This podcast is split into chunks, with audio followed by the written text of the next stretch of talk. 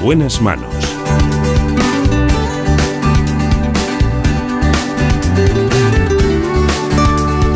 El programa de salud de Onda Cero. Dirige y presenta el doctor Bartolomé Beltrán.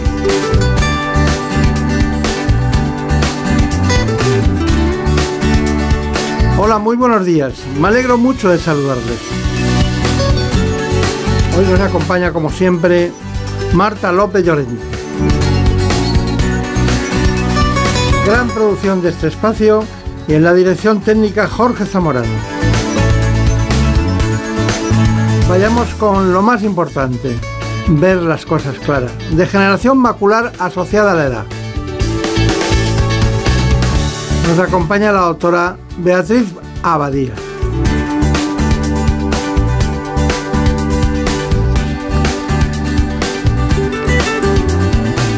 Así que vamos con degeneración macular asociada a la edad.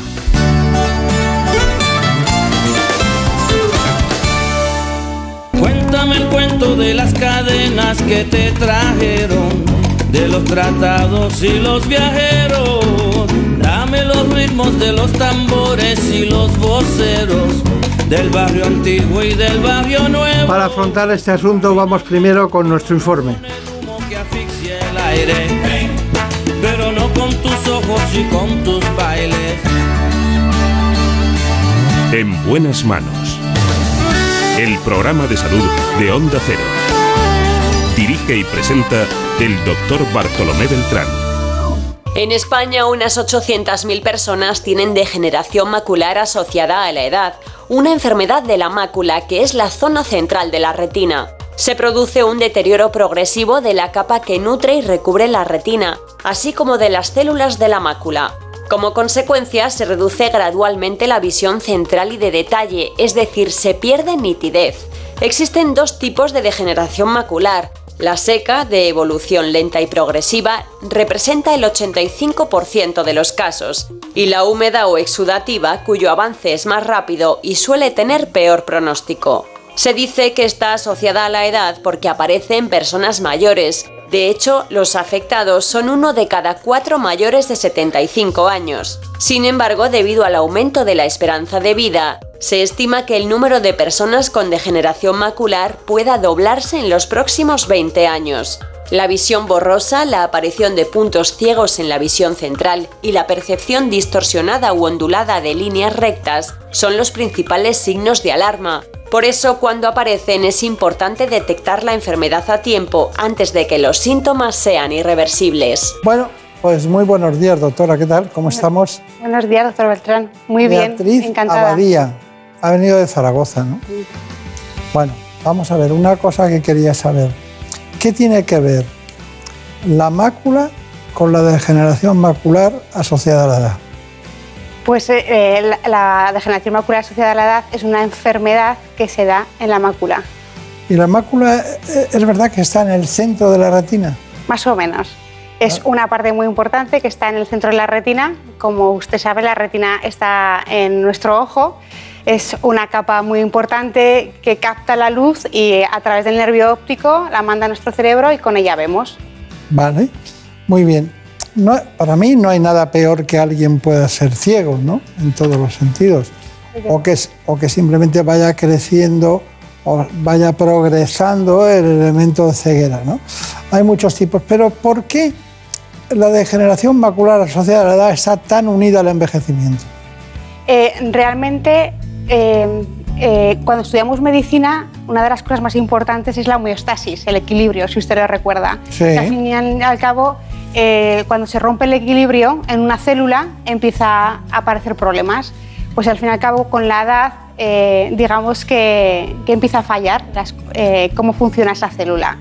Y es la consecuencia, y es por eso es tan importante la edad, porque claro, el equilibrio se rompe más conforme se pasan los años.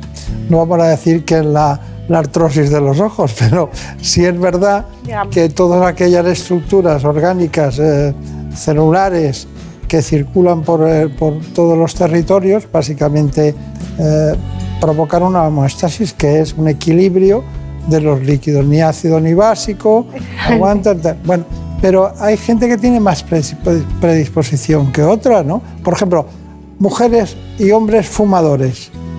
¿Tienen más degeneración macular asociada a la edad? Los fumadores tienen dos o tres veces más riesgo que una persona que no fuma, por tanto es un factor a tener en cuenta importante. ¿Y la obesidad? La obesidad, todos los factores cardiovasculares son importantes, porque al fin y al cabo es lo que hemos dicho, la rotura de equilibrio viene porque no hay una buena oxigenación, entre comillas, no hay una buena limpieza de celular, entonces todo que eh, los vasos estén un poquito alterados, pues no, digamos que ese equilibrio se rompe antes, por eso los factores de riesgo cardiovascular son muy importantes también. En algún tipo de, vamos a llamarles de MAES, ¿no? que son las siglas de esta patología, eh, en todas ellas ustedes, o en algún tipo determinado, ahora me lo cuenta, eh, utilizan inyecciones intraoculares. ¿Esas inyecciones son menos eficaces en los fumadores? Siete veces menos eficaces en los fumadores. Tela, ¿eh? Tela. Al fin y al cabo se crea una hipoxia importante también. Claro. El oxígeno es clave que llegue a las células para que haga el metabolismo. Al final todo es el ATP, si recuerda, el ciclo de la mitocondria. Claro, claro. Dígame, el ATP. ATP, ¿verdad? Es primero de, primero de, medicina. en mi caso fue segundo. Y es lo más importante. bueno, dígame más cosas. Em, todo, este tema eh, lleva implícito el que haya varios tipos, dos tipos fundamentales de, de MAES. ¿Cuáles son? Hay muchas clasificaciones, pero como usted muy bien ha dicho, hay dos tipos fundamentales. Una es la seca y otra es la húmeda. La seca es la eh, mayoritaria, el 90% de la degeneración macular es seca y es la que progresa más lentamente, eh, más durante años. Pero sí que es, es, la de los antioxidantes esa. Es la de los antioxidantes. Vale, o sea que esa la podemos ayudar con una calidad de vida mejor y con todo eso, ¿no? Exactamente. Podemos ayudar a todas. ¿Y la húmeda? Y la húmeda, digamos que se han desarrollado unos vasos sanguíneos anómalos porque el cuerpo detecta que algo pasa y quiere, eh, digamos, subsanarlo. Entonces se crecen unos vasos sanguíneos por debajo de la retina, pero esos vasos son anómalos y entonces extravasan líquido o sangre. Entonces esto crea una pérdida de visión muy repentina en días o semanas. Vaya ayuda, por querernos ayudar hacen una angiogénesis. Exactamente, así aumentan, aumentan todo el sistema vascular de fondo y lo fastidian, claro. Así lo es y se soluciona con eh, inyectables. Sí, así lo es, porque las, los inyectables van, eh, se crea un factor BEG cuando uno, o sea, cuando la célula detecta no hay oxígeno, pues entonces fabrica una sustancia para crear vasos. Pues la, es esa diana, el anti-BEG lo que hace es justamente eh, pues comerse, digámoslo así, al BEG para que no se expresen esos vasos. Ah, mm, sí. Bueno, Marina Montiel, ¿por qué no nos presentas a la invitada? Que está aquí contando cosas y contando cosas, la gente ¿esta mujer de dónde ha salido? Vamos a presentarla. La doctora Beatriz Abadía tiene dos especialidades, anestesia y oftalmología. Consiguió el título de experto en retina médica y quirúrgica por la Sociedad Española de Retina y Vitrio en el Hospital Fisabio de Valencia. En la actualidad forma parte de la unidad de retina de la Clínica Baviera de Zaragoza y también realiza docencia online, enseñando a otros oftalmólogos a través de Academia Retina. La doctora además tiene grandes sorpresas en su currículum. ¿eh? ¿Qué, hacía usted en Toronto? Pues mire, se me ocurrió ir por ahí y la verdad es que descubrí una sanidad eh, que me enamoró. Pero ¿a, qué se dedicó? No se dedicó a la oftalmología allí, ¿no? A Toronto he ido por mis dos especialidades, primero por anestesia y después por oftalmología, para ver retina y también en su momento cuando estaba formándome para ver córnea trasplantes de córnea, etcétera, pero también he estado para, para aprender retina también en Toronto. Claro, claro. Pero en el hospital que usted estuvo, creo que a principios del 19, eh, a finales del 19, 1899 por ahí, había un 12 médicos que con su dinero pagaron el hospital. ¿Usted sabía esa historia? No, no sabía, así que me alegro de que me la cuente. Sí, sí. Es que en, Toronto se llevan, o sea, en Canadá se llevan mucho los donativos. ¿Eh? ¿Ah, sí? Sí, sí, la gente dona a la sanidad para eh, mejorar. Qué cosa más, insólita ahora en este tiempo. Mucha gente dona a la sanidad en Canadá. Y luego se fue usted a Bremen. También, también, a Bremen. ¿Qué hizo en Bremen? Pues también, eh, pues aprender un poquito más de retina, que era un poco mi pasión dentro de la oftalmología. Bremen, Oldesburg. Bueno, Bremen. Pero claro, usted hablaría francés y hablará alemán, ¿no? Nada, ninguna de las dos. Solo hablo español e inglés un poquito, pero me apañé. O sea que usted es una, una viajera en realidad de la medicina. Sí, eso sí, una aprendiz eterna. El día que no aprendo me pongo triste, fíjese. Bueno, triste es para nosotros que no tendríamos tanto conocimiento. Pero bueno, eh, hay cosas de distintos síntomas, distintos síntomas y tal, pero ¿cuáles son los signos de alarma para que alguien se dé cuenta de que tiene una DMAE? Mira, lo primero que quiero decir es que el problema de la degeneración macular es que muchas veces no da síntomas, sobre todo en estados incipientes e intermedios. Por eso es- quiero decir esto para concienciar a la población de que a partir de los 50-60 años es muy importante hacerse un chequeo en la retina. Pero cuando se hace sintomática, lo más típico es que se tuerzan las líneas rectas o que aparezca una mancha en el centro de la visión o que disminuya la visión. Pero hay algo que nos ha dicho. Primero un ojo y después el otro, o los dos a la vez. Exactamente. Generalmente la degeneración macular es bilateral, pero uno suele ir por delante de otro. Por eso cuando se diagnostica es muy importante hacer seguimiento del otro. Eh, voy a, no lo sé, ¿eh? no lo sé, pero voy a. ¿Es más frecuente que vaya uno por delante del otro en la húmeda? También en, en los dos, en, en las dos degeneraciones maculares puede pasar. Que uno, por ejemplo, tenga una edema intermedia seca y otro incipiente. Y en la húmeda uno esté en avanzada en la seca y en el otro tenga una exudativa. No, lo decía porque sí, claro, si depende de la calidad de vida, la calidad de vida es la misma en los dos ojos. Exactamente. Y los ojos tienen los mismos años. También es verdad. es Exactamente, verdad. eso le digo, pero a los pacientes que los ojos tienen los mismos años, pero sí que es verdad que hay veces que anatómicamente los ojos no son exactamente iguales. Claro. Ah, luego me lo contará. Hay personas que individualmente pueden llegar a un diagnóstico siguiendo unas normas muy sencillas, con, unos, con unos- una, especie de, de algo así como... Rejilla. ¿Eh? La rejilla. La rejilla o al- algún otro elemento y siguen igual. Marina Montiel, ¿qué tenemos del diagnóstico? Pues nos vamos ya a la Clínica Baviera de Zaragoza para conocer cómo se realiza el diagnóstico de esta enfermedad. La doctora Pilar Calvo nos lo explica con detalle en el siguiente reportaje. Cuando los pacientes vienen a la consulta de retina para el diagnóstico de la degeneración macular, les hacemos una serie de pruebas. En primer lugar, el óptico les realiza una agudeza visual, es decir, les gradúa lo mejor posible para medir de forma objetiva el máximo de visión que pueden llegar a ver. Después les realizamos una toma de presión intraocular y les ponemos gotas para dilatar la pupila, para luego mirar dentro del ojo. Es lo que se conoce como hacer el fondo de ojo.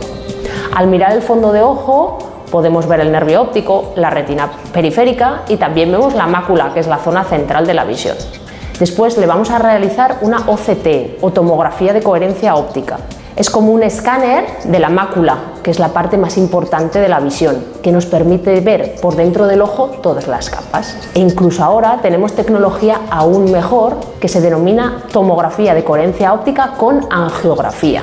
Esto nos permite evitar el poner contraste intravenoso al paciente y las complicaciones de esa prueba, dejándonos ver toda la vascularización, todos los vasos que tiene por dentro el ojo. Finalmente, en los pacientes que tienen riesgo de desarrollar degeneración macular o están en fases incipientes, les entregamos una rejilla de Amsler. La rejilla de Amsler se trata de una cuadrícula llena de líneas y un punto central. Hay que hacerla cada vez con un ojo diferente y con las gafas de leer. Si el paciente nota que las líneas rectas se le tuercen o le aparece una mancha central en la rejilla, tiene que venir lo antes posible a la consulta. Y con todas estas pruebas somos capaces de valorar el estado de la mácula y de diagnosticar degeneración macular asociada a la edad en todos los pacientes.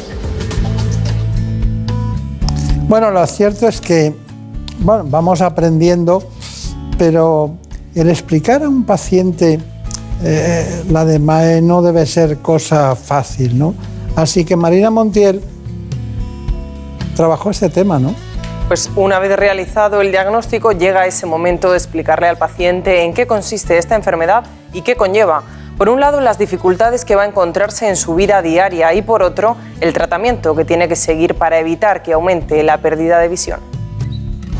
Es muy difícil explicar al paciente y a la familia, sobre todo en casos muy avanzados de degeneración macular, donde el daño muchas veces es ya irrecuperable, pues que el paciente a lo mejor no podrá leer o lo hará con mucha dificultad, o que no podrá conducir hasta su pueblo o llevar a los nietos al colegio, que tendrá problemas a la hora de las monedas cuando va a comprar o incluso no reconocerá a la gente hasta que la tenga encima porque le costará mucho ver la cara.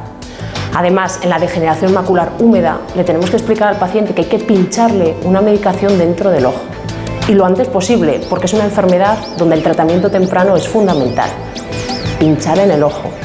Imagínate que te lo dicen a ti o a tu familia. Es algo que psicológicamente tenemos que manejar con mucho cuidado.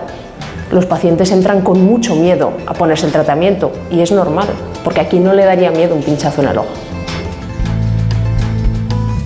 Estaba comentando a micrófono cerrado lo interesante que, que resulta todas estas explicaciones del tema de hoy, ¿no? Pero, ¿qué es más rápido? ¿La húmeda o la seca? Sin duda, la húmeda. Eh, aunque la seca, lo que hemos hablado de la seca, es una progresión de años y aunque puede ser muy severa el estado final, que es la de trófica, la húmeda en días o semanas eh, pues puede perder muchísima visión. De hecho, gracias a los antiangiogénicos, hemos reducido un 50-80% la ceguera. Es mucho, ¿eh? Mucho. Porque yo recuerdo la presentación, pues no, sabría decirle ahora, es que eh, yo creo que tengo mil años, porque se me olvida qué año fue, pero a lo mejor fue ocho años o diez años que se presentó y venía de origen alemán precisamente. Exactamente, es muy joven realmente. Sí, ¿no? Unos 10 años, 10, 12 años eh, tenemos los antiangiogénicos. Claro. Que ha cambiado el paradigma de esta enfermedad. Sí, sí. Incluso le pregunté a usted por Bremen pensando que había ido allí a estudiar algo en relación con este asunto. Pero bueno, sería usted una niña a los 10 años, hace 10 años, o sea que eso es imposible. Pero mm, al margen de estas cosas hay testimonios, ¿no? De pacientes que lo viven de una manera. ¿Usted le gustaría ver cómo lo viven los pacientes? Claro que sí. Pues María Montiel también le ha gustado y lo, lo ha llevado a cabo. Como siempre, queremos darle voz a los pacientes. A Clara Loren le, le, detectaron degeneración macular hace dos años y gracias a las revisiones periódicas y al tratamiento tiene totalmente controlada su enfermedad, lo que le permite hacer una vida normal. Tengo 77 años y hace dos años, por una revisión me detectaron que tenía degeneración macular, en un ojo seca y en otro húmeda. Perdí un poco de visión en uno de los ojos, pero yo no sabía la causa y fue cuando me diagnosticaron que tenía degeneración macular. No había oído hablar nunca de esta enfermedad, nunca. ¿Qué es esto de la degeneración macular? Es que no lo sabía, no tenía ni idea. Y cuando me dijo la doctora que podía perder la visión de un ojo, dije, ¿qué hay que hacer? Si a mí me dicen que yo puedo perder visión, pues que me hagan lo, que, lo necesario. Y vine muy tranquila. Me dijeron que el tratamiento consiste en unos pinchazos, en el cual, no sé exactamente, te inyectan un líquido y eso frena la enfermedad. Llevo un control exhaustivo. Si ven que es necesario pinchar, me pinchan. Puede ser que personas por miedo al tratamiento retrasen un poco la revisión pero yo creo que lo más importante es tener una revisión continuada. Yo llevo dos años que, que no me ha alterado nada. Fíjate, no le alteró nada. Qué curiosas, ¿no? Pasan a veces cosas así en todos los ámbitos, ¿no? Pero ¿se puede prevenir la DMAE? Sí, se puede actuar eh, parcialmente y ahora me explico un poquito más. Digamos que hay unos factores donde podemos actuar más y otros donde podemos actuar menos. Eh, como hemos dicho, fumar se puede actuar, en los factores de riesgo cardiovascular se puede actuar, actuar mejorar la tensión, problemas de obesidad. Eh, la dieta, eh, dietas pobres en omegas 3 y 6 o déficit de vitamina D, se puede actuar. Yo siempre, un poco que diagnostico una edema en un paciente, siempre le recomiendo que coma mucha fruta, mucha verdura, de forma muy variada, con colores diversos de temporada y lo menos tratada químicamente. Les recomiendo también que coma pues, salmón, sardinas, eh, pues, pescado azul, para que son ricos en, en, omegas. Y también eh, les aconsejo pues, el, tema que no fumen, que se protejan eh, con gafas de sol. Pero también les digo que tomen el sol, porque es muy importante tomar 10 o 15 minutos el sol para aumentar la vitamina D, que hay un déficit muy importante de vitamina D en nuestro país y la vitamina D va directa a nuestras defensas y nosotros necesitamos un sistema inmune muy fuerte para hacer frente a la DMAE. Por tanto, en todo eso sí que podemos incidir. En la edad y en la genética un poco menos, pero también se puede incidir sobre eso. Si quiere, Pero la gente lo deja. la gente lo deja. Lo que pasa es que yo creo que ahora hay Me mucho- refiero que los antioxidantes, que están fenomenal, Sí. no tienes la sensación inmediata de que estás bien, ¿no? Eh, eh, in- inmediatamente, hay que tomarlo mucho tiempo, ¿no? De los omega 3, nadie se- dice voy a tomar pescado porque así me soluciono el tema del ojo, ¿no? Eh, ¿Sabes? Eh, es cuesta un poco todo ese tema, pero es realmente el tratamiento que usted indica. Pero hábleme, este es el tratamiento, diríamos, de la seca. Exactamente. Vamos con la húmeda. Eh, cuénteme lo de las inyecciones. Pues las inyecciones son fármacos que se inyectan dentro del ojo, que parece muy doloroso la inyección, pero realmente se tarda un segundo y es por la parte blanca del ojo con agujitas muy finas, no son nada dolorosas. Una vez al mes. Una vez al mes. Digamos que cuando diagnosticamos una degeneración macular exudativa, lo que solemos hacer es una dosis de carga que llamamos, que es pinchar tres seguidas mensualmente. Luego evaluamos, hay diferentes eh, formas de tratar, eh, de tratar, distintos regímenes, que todos están bien, tienen sus ventajas e inconvenientes, pero para que se haga una idea, una DMAE bien tratada necesita unas 7 a 9 inyecciones eh, el primer año. Luego, como todo, hay pacientes con membranas, o sea, con eh, degeneraciones maculares exudativas muy agresivas que precisan tratamiento me- mensual y otros que, en cambio, pues, se pueden pinchar cada dos, incluso cada tres meses. Está bien, está bien. Bueno, entonces, ¿cuál es su conclusión? Porque yo, yo, yo la haría, pero porque con todo lo que nos ha enseñado, yo podría hacerla, pero dígame, ¿cuál es su conclusión? Pues mire, mi conclusión, y va a ser un poco muy diferente, es que eh, tenemos mucho impacto en nuestra salud, más que el que nosotros creemos. Eh, La ciencia de la epigenética, por ejemplo, nos lo demuestra cada día, donde la expresión de los genes viene determinada por lo que nosotros hacemos. Y es muy importante diferenciar lo que es la edad biológica de la edad cronológica, porque nosotros tenemos unos años, pero nuestras células tienen otros. Y entonces, eh, esto lo vemos todos los días. Yo veo fondos de ojo de pacientes de 70 años que parecen más jóvenes y viceversa. ¿Qué quiero decir con esto? Que el impacto de nuestro estilo de vida y de nosotros es muy grande en nuestra expresión genética. Por tanto, tenemos que actuar todos los días en beneficio de nuestra salud. Está bien. ¿Cree usted en la posibilidad de la cirugía? En la degeneración macular, Sí. Eh, en la, la degeneración macular se hace cirugía cuando hay un sangrado masivo. Eh, y cirugía ahora se empieza a utilizar en ensayos clínicos eh, para, a nivel genético. También ahora se acaba de aprobar para la degeneración macular exudativa un dispositivo que se pone quirúrgicamente, que se rellena en consulta cada seis meses, para evitarle a los pacientes que vayan cada mes a pincharse. Digamos que el futuro siempre va para intentar que no vayan siempre a pincharse, sino prolongar el efecto de los fármacos. ¿Y cómo consiguen ustedes? Porque he leído que el tratamiento temprano es fundamental. Como hemos dicho, el tratamiento temprano, pues con antioxidantes, con cambios en el estilo de vida, control de la tensión arterial, de dejar de fumar, protección del sol, con todas estas medidas que hemos dicho del estilo de vida, pues claro que frenamos, porque es lo- volvemos otra vez al inicio, al equilibrio celular. Nosotros podemos ayudar a nuestras células a hacer su trabajo cada día o podemos ponerles inconvenientes. Entonces, nosotros decidimos cada día con nuestras decisiones si ayudamos a nuestro cuerpo que está hecho para la salud y para el equilibrio o lo descompensamos cada día con lo que hacemos. Sí, todo eso está muy bien, pero no, no deja de ser difícil, ¿no? Es difícil. es Sobre todo si se combina con, con miopes, ¿no? Personas que piensan que pueden tener otra cosa y, ¿no? La genética siempre juega un, un factor importante en todo, es un, es un factor, pero no determina. ¿Ustedes han logrado curar la rinitis pigmentaria? La retinitis pigmentaria, de momento no. Lo que pasa que ahora se están haciendo muchos estudios con genes, etcétera, y yo creo que hay un futuro muy prometedor. Yo creo que vamos a vivir un cambio muy importante en muchas enfermedades de la retina en esta década. ¿Por qué? Pues porque se está investigando muchísimo, porque tiene mucho impacto. Lo, lo hemos dicho, vivimos más, queremos vivir mejor y ver es fundamental. Queremos eh, hacer cosas de pre- precisión que nos da la mácula. Eh, queremos leer, escribir, ver el móvil, Los conducir. datos que yo tengo de degeneración macular del futuro son demoledores, ¿eh? Es que sí. De casi 300 millones de personas en el mundo, ¿no? Así que es- Que vamos a vivir mucho. Sí, también. Teoría. Fundamental, claro. A partir de los 75 años es cuando más, eh, cuando más pico hay, digámoslo así. Bueno, ya para terminar, por favor, háganos recordar lo fundamental que usted piensa? Pues que la degeneración macular es, es, una enfermedad que es muy importante porque impacta de lleno nuestra calidad de vida. Vivimos más, por tanto tenemos que tenerla en cuenta. Que es una enfermedad que aparece más con la edad, a partir de los 50 o 60 años, eh, pero que nos va a determinar nuestra calidad de vida. Por tanto, que es muy importante ir a hacerse revisiones de, de retina a partir de los 50 años y cuidarse lo más posible cada día para evitar la progresión si aparece. Está bien. Bueno, solo me queda una cosa. ¿Dónde nace usted? Pues yo nací en Zaragoza, pero soy de un pueblo que se llama Ejea de los Caballeros.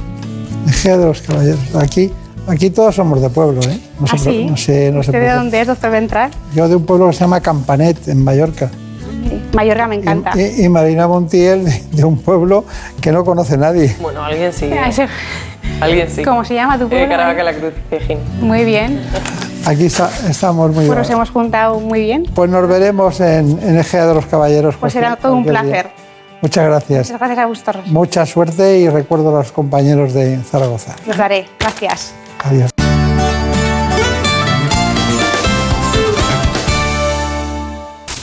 Es lógico. Murprotec, empresa líder en la eliminación definitiva de las humedades, patrocina la salud en nuestros hogares. Un día descubres que tienes humedades en techos, paredes, están por todas partes. ¿Qué puedes hacer? Llama a Murprotec. Llama, Llama al 930 1130 o entra en murprotec.es. Si con las humedades te las tienes que ver, ¿qué puedes hacer? Llama a Murprotec. 930 1130. Llama, Murprotec. Cuidando tu hogar, cuidamos de ti. Los sábados y domingos, toda la información en Noticias Fin de Semana. Según los datos que están ofreciendo las autonomías que confirman hoy que este seguimos en Estados Unidos para contarles que se ha aprobado ya la aplicación. Porque la actualidad no se detiene. La Guardia Civil ha echado el guante a la mujer que presuntamente provocó el incendio del Aún así hay noticias que nos satisface dar. La de que hay una provincia, esto es lo que está pasando ahí fuera. Noticias Fin de Semana con Juan Diego Guerrero. Sábados y domingos a las 7 de la mañana y a las 2 de la tarde. Y siempre que quieras, en la app y en la web de Onda Cero. Te mereces esta radio. Onda Cero, tu radio. ¿Sabes qué pasó con el cerebro de Einstein? Einstein falleció en 1955. Según sus últimos deseos, fue incinerado y sus restos fueron esparcidos en algún lugar secreto. Pero pocos saben que durante la autopsia el patólogo Thomas Harvey extrajo su cerebro y lo cortó en 240 trozos. En 1998, Harvey y otros científicos devolvieron los restos que tenían, a excepción de 24 piezas que podrían estar actualmente en cualquier parte del planeta. En la tertulia Zona Cero de la Rosa de los Vientos hablaron de esta y otras historias muy interesantes. Si no escuchaste el programa o quieres volver a escuchar cualquier sección a la carta, entra en la web y en la app de Onda Cero. No te pierdas nada. Onda Cero, tu radio. La pareja que más triunfa en las madrugadas. Lady Gemma Ruiz, buenas noches. Muy buenas noches, José Luis Salas. ¿Todo listo? Todo. Actualidad, entretenimiento y compañía. Lo que toca ya es ir abriendo el kiosco de prensa. ¿Vas a jugar al Comecocos con Gemma Ruiz? Vamos con ello. Esta es la radio para la España de trasnocha. No son horas. José Luis Salas y Gemma Ruiz. Ahora, de lunes a miércoles a la una de la madrugada, los jueves a las 3 y siempre que quieras, en la web y en la app de Onda Cero. Te mereces esta radio. Onda Cero, tu radio. Da gusto levantarse los fines de semana. Buenos días. Buenos días, de luz y de color. Jaime Cantizano sabe transmitir su sonrisa y optimismo. De calidad de vida sabe mucho Fernando Eiras. De aquí solo podéis ir para arriba, a ver qué me hacéis con el resto del programa. Lo he dejado.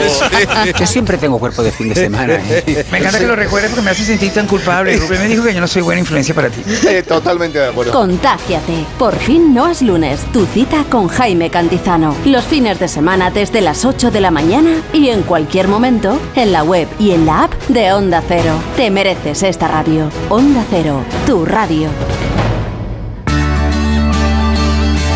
En buenas manos. El programa de salud de Onda Cero. Dirige y presenta el doctor Bartolomé Beltrán.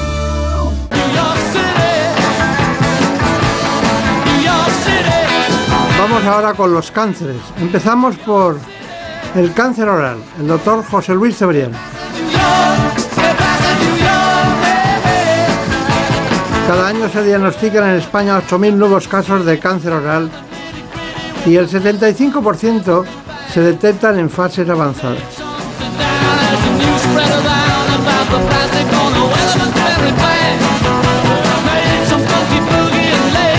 Les propongo que conozcan más en profundidad este asunto.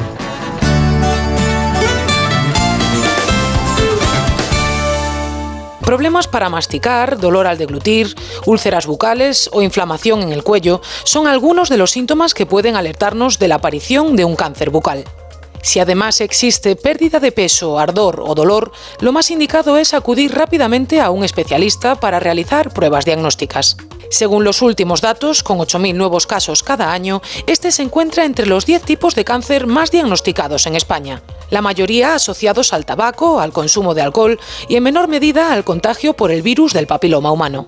En cuanto a la edad media de diagnóstico, está situada sobre los 60 años y afecta más a hombres, aunque este perfil está comenzando a cambiar, alcanzando cada vez a más mujeres y personas jóvenes.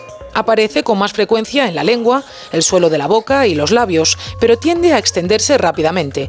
Por ello es importante el diagnóstico precoz, ya que si se detecta antes de que llegue a la garganta y el cuello, la tasa de curación supera el 90%. Los expertos insisten en el papel de las autoexploraciones para identificar las lesiones precancerosas y evitar factores como el consumo de sustancias tóxicas, además de mantener una buena higiene y salud bucal. Y si hablamos del tratamiento, la cirugía es la piedra angular, sobre todo en tumores pequeños, pero la radio y la quimioterapia también pueden formar parte de este proceso. En cierta ocasión, un especialista en odontostomatología, el presidente de los odontostomatólogos, el doctor Oscar Castro me dijo, ostras, Castro Reino me dijo, que nunca hacéis el cáncer oral.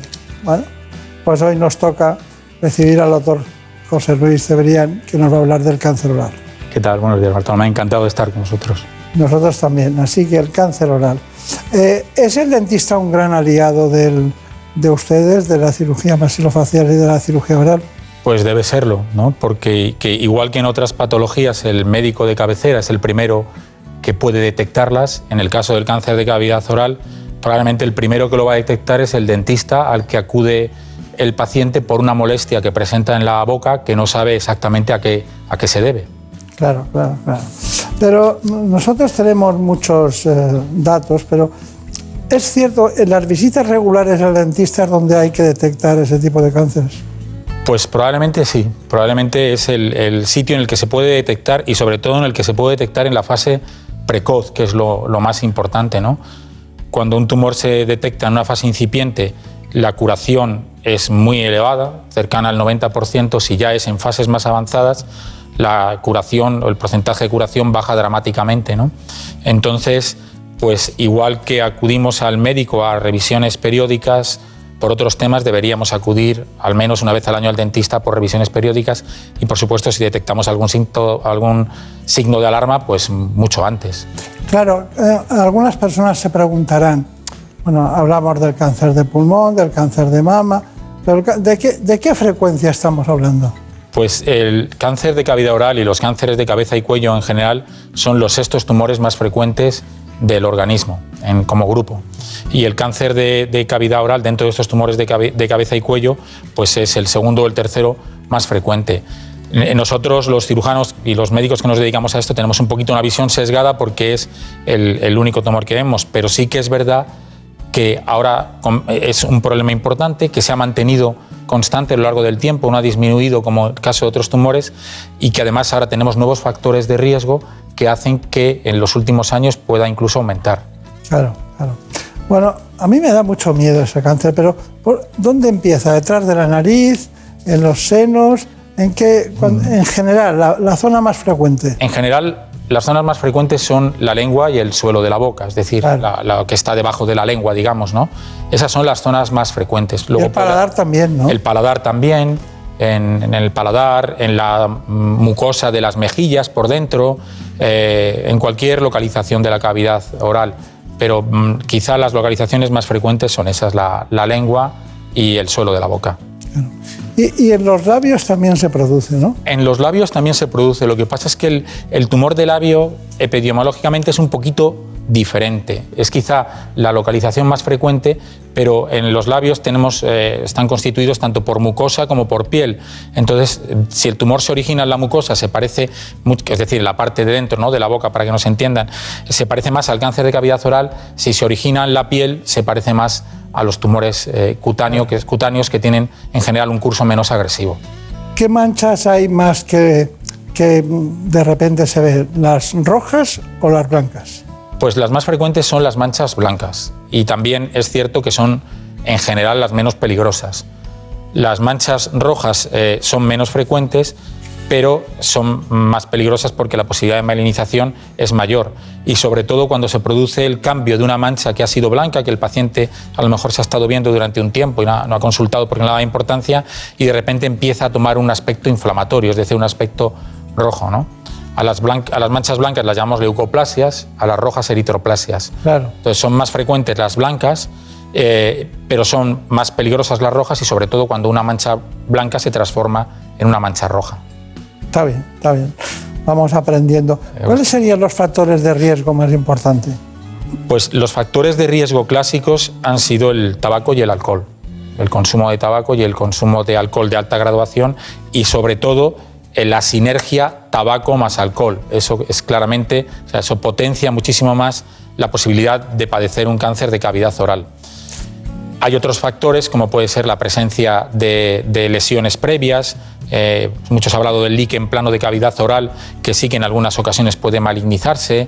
Estas leucoplasias que se tienen durante años, probablemente relacionadas, eh, no sabemos exactamente con qué, puedan estar relacionadas con roces, con irritantes. Eso es, es algo más discutido, ¿no? Pero básicamente tabaco, alcohol y la suma de tabaco más alcohol. Y ahora ha aparecido un nuevo factor de riesgo que antes lo conocíamos en los tumores de orofaringe y que no, no era tan típico en, los- en- en nuestro medio, pero sí en otros países, como los países nórdicos del norte, de los países del norte de Europa, que es el virus del papiloma humano. Con lo- Sabía que me iba a hablar del virus. Claro, sí, los cambios de las, de las prácticas sexuales pues han hecho que el, que el virus del papiloma humano, especi- especialmente ciertos fenotipos de este virus, eh, estén relacionados con la aparición del cáncer de cavidad oral. Doctor Cebrián, ¿e- ¿es, es cierto que, bueno, en general es tres veces más frecuente este cáncer en los hombres que en las mujeres? Eh, hasta ahora sí ha sido, porque los factores de riesgo que lo producen están más relacionados eh, con el, clásicamente con el varón que con la mujer, ¿no? El tabaco, el alcohol. Pero está subiendo el de Pero la está mujer. subiendo, claro, ya una vez los factores de riesgo se universalizan, se universaliza también la aparición de los tumores y en el caso del virus eh, del papiloma humano, pues eh, es independiente del, sexo. ¿no? Entonces es cierto que hace a lo mejor eh, 20 años hablábamos de proporciones de 7, 8 a 1 y ahora pues es 3 a 1 y la tendencia es a que se igualen los sexos. Claro, claro, claro. Bueno, tenemos aquí a Ana Villalta que nos ha preparado su... ¿Quién es usted? ¿Quién es nuestro invitado de? Sabemos que ha trabajado y que trabaja en, concretamente en La Paz, en Madrid, el Hospital La Paz, pero también en el hospital, concretamente La Luz, ¿no? Sí, en la sí, Clínica sí. La Luz. La clínica. Vamos allá. Sí, como han visto, hoy nos acompaña el doctor José Luis Cebrián. Es jefe de servicio de cirugía oral y maxilofacial e implantología en el Hospital La Luz, donde ha sido tutor de residente, responsable de calidad y coordinador de quirófanos. Además, es codirector de los servicios de cirugía maxilofacial de los hospitales La Luz y Quirón Salud Sur. He visto que hay muchas presidencias y muchas organizaciones, sociedades científicas que son parecidas pero que no son iguales. ¿no? No, sí, sí. sí. Es, es curioso eso, porque no- pues, se pelean ustedes mucho o qué? Bueno, la verdad es que el, el territorio de la cabeza y el cuello pues, eh, es compartido por muchos especialistas, ¿no? Eh, especialistas en otorrinolaringología, oftalmología, cirugía oral y maxilofacial, cirugía plástica, también los odontólogos y los estomatólogos. Pero yo creo que más que pelearnos, la, la clave es el que, eh, el que compartamos y el que trabajemos juntos, porque todo eso redunda en beneficio del, del paciente, ¿no? Sobre todo, perdóneme, pero la topografía invita a que uno está muy próximo y dice, ya que estoy Claro. aquí, ¿no? Pues, sí, sí, sí. Pero eh, ¿has, has- ha estado usted de fellow en, en Europa en alguna sociedad y también ha sido presidente o, o tiene Sí, algún cargo bueno, importante yo- en la española, ¿no? De, de- de base de cráneo, ¿no? Sí, la verdad es que como mm, nosotros es cierto que los cirujanos orales y maxilofaciales pues nos dedicamos a todo el territorio de la cabeza y cuello, pues podemos hacer un poco la especialidad tan amplia como nos, vam- como nos formemos, ¿no? Entonces sí es cierto que yo, ahora soy el presidente electo, entraré como presidente de la Sociedad Española de Cirugía Oral y Maxilofacial, entraré como presidente en mayo, pero también sí que me ha gustado siempre estar en estas sociedades multidisciplinares que aglutinan a todos los especialistas que trabajamos en este área, como la Sociedad Española de, Base de Cráneo o la Sociedad de Cabeza y Cuello. Y ahora hemos eh, fundado o establecido una fundación del tratamiento de tumores de cabeza y cuello en la que hay cuatro grupos fundamentales que son los cirujanos maxilofaciales, los otorrinolaringólogos, los oncólogos médicos y los oncólogos radioterápicos, que somos los que básicamente tratamos estos tumores. Aunque por supuesto nuestra idea es que se vayan sumando pues, todos los profesionales que participan en el tratamiento de estos pacientes, desde nutricionistas, logopedas, eh, médicos rehabilitadores, eh, radiólogos, anatomopatólogos. La, la idea es dar... Antes no podían ustedes, eh, o sea, no reclamaban la atención del oncólogo, pero ahora cada vez más lo necesitan ustedes para acabar de completar el tratamiento quirúrgico. Yo creo que la principal, no sé si es así, pero que la principal motor eh, guía de todas las especialidades dentro de ese mundo sería la cirugía maxilofacial, ¿no? Sí, probablemente en este campo que nos, que, que nos ocupa, que es el, el cáncer de cavidad oral, somos los que tradicionalmente y los que seguimos teniendo eh, pues más nociones de tratamiento, de tratamiento de estos, de estos pacientes y de tratamiento fundamentalmente quirúrgico, que es el que seguimos aplicando. Sí es verdad que cada una de estas especialidades ¿no? ha, tiene ahora una serie de, puntos o de, hitos que han hecho que cambie mucho el tratamiento de los tumores. ¿no? La inmunoterapia dentro de la oncología médica ha sido una revolución, la radioterapia de intensidad modulada con muchas menos secuelas eh, ha sido, la evolución ha sido una revolución también dentro del- de la oncología radioterápica y en nuestra especialidad fundamentalmente ha sido pues, toda la planificación virtual quirúrgica y la planificación virtual de la reconstrucción y, el- y la- y- poder llevarlo, por los, por, eh, ayudándonos en la medicina 3D que llamamos, poder llevar esas planificaciones al quirófano. Pero también quería matizar algunas cuestiones, y es que, claro, el perfil del paciente no siempre es el mismo. No. Hay distintos matices, distintas cuestiones. Le quería invitar a que viera un informe que hemos preparado sobre ese asunto y lo comentamos. ¿Le parece bien? Perfecto. Vamos a ver el perfil del paciente. Hoy vamos a operar a una paciente de 70 años que presenta una recidiva ganglionar de un tumor de lengua tratado hace 5 años. Eh, esta situación es poco frecuente, que, se ocu- que ocurran recidivas a largo plazo, pero en algunas ocasiones ocurren. Y eh, aquí vemos los ganglios linfáticos de la zona afectados eh, por el tumor que hemos estado realizando pruebas de imagen y otro tipo de, pruebas para ver si podía explicarlo otra situación patológica que tuviese en este momento, pero ahora mismo lo único que sabemos es que probablemente sean las metástasis de ese tumor que tuvo antes. Los ganglios linfáticos cervicales son la primera estación de metástasis de los tumores de lengua. Normalmente ocurre de una forma síncrona, es decir, al mismo tiempo que el tumor, pero en algunas ocasiones ocurre después del tratamiento, como en esta paciente. Entonces, lo que vamos a realizar hoy va a ser un vaciamiento cervical, funcional, modificado. Modificado quiere decir que a lo mejor tenemos que extirpar alguna estructura noble del cuello, como la vena yugular o el músculo esternocleidomastoideo, para tratar la patología de la paciente. En este procedimiento retiramos todos los ganglios linfáticos de la, de la región lateral del cuello y se supone que ahí también van los ganglios afectados por el tumor. ¿Qué le parece? Bien, perfecto. Me ha llamado la atención, lo, lo- no, vamos, no lo suponía ya, ¿no? Lo bien documentado que, que está todo, porque el informe sobre el cáncer de cavidad oral ha sido preciso y, y exhaustivo. Es difícil precisar, porque hay que quitar muchos elementos que, que entorpecen o empecen el- la línea conductora del programa.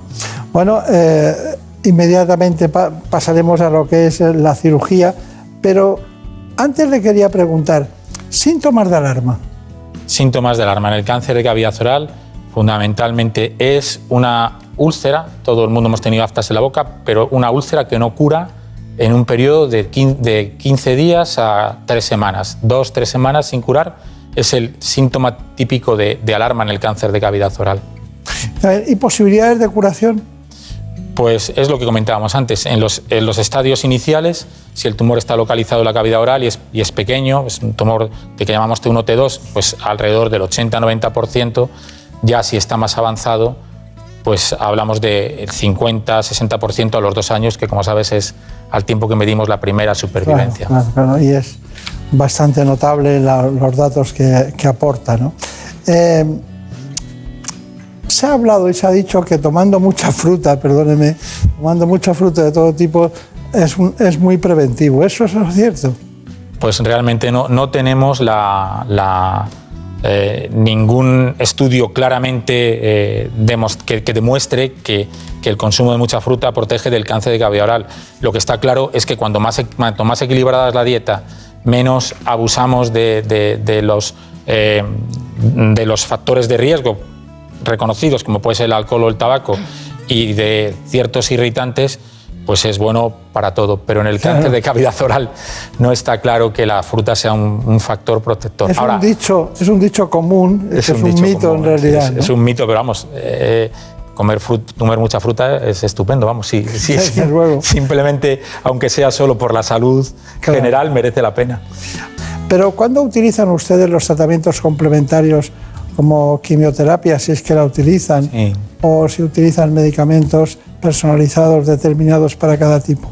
Sí, la verdad es que estamos en la era de la medicina personalizada en, todo, ¿no? La cirugía personalizada, cirugía medida a cada, a cada paciente, sobre todo cuando tenemos que hacer reconstrucción de la cavidad oral, y también en medicina personalizada en cuanto a los fármacos que luego se le suministran al paciente, ¿no?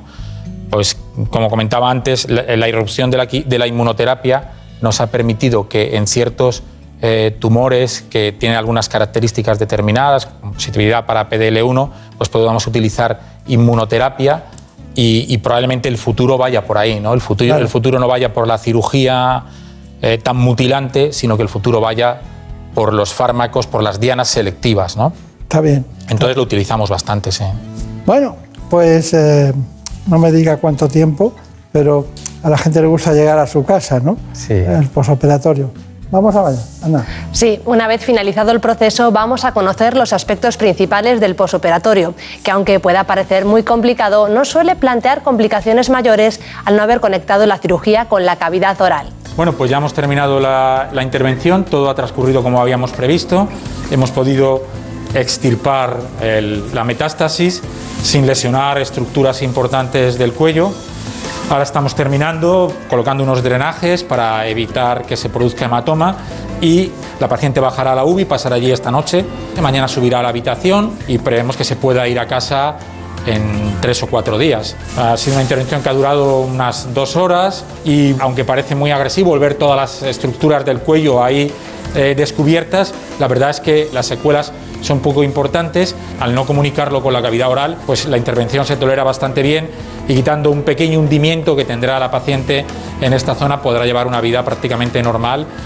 Se retirarán los puntos de sutura aproximadamente en una semana, 10 días y en dos semanas, tres semanas estará haciendo su vida basal previa.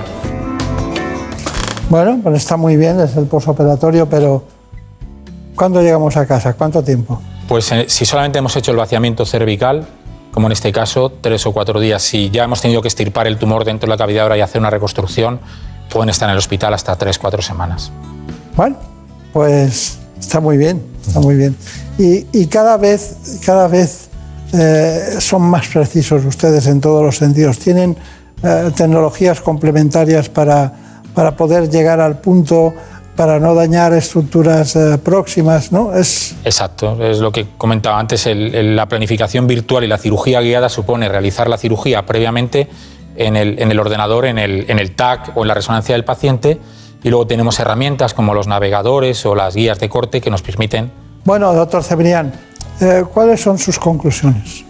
Bueno, las, pues mis conclusiones en el, caso, en el caso del cáncer de cavidad oral es que hay que acudir al odontólogo, a hacerse revisiones de la cavidad oral al menos una vez al año, que si tenemos signos de alarma, fundamentalmente una úlcera que no cura en dos o tres semanas, debemos acudir inmediatamente al odontólogo, a un servicio de cirugía eh, maxilofacial, que cuanto antes se detecte, antes eh, se curan estos tumores y que, bueno, pues como hemos estado viendo a lo largo del programa, hay que llevar una vida sana, con una dieta equilibrada, evitar los eh, factores eh, de riesgo y, por supuesto, confiar en, en los profesionales y si en algún momento tenemos un, cáncer de cavidad oral, asegurarnos de que nos van a tratar en un centro que pueda ofrecernos todas las herramientas terapéuticas eh, que estén disponibles en el momento actual para tratarlo.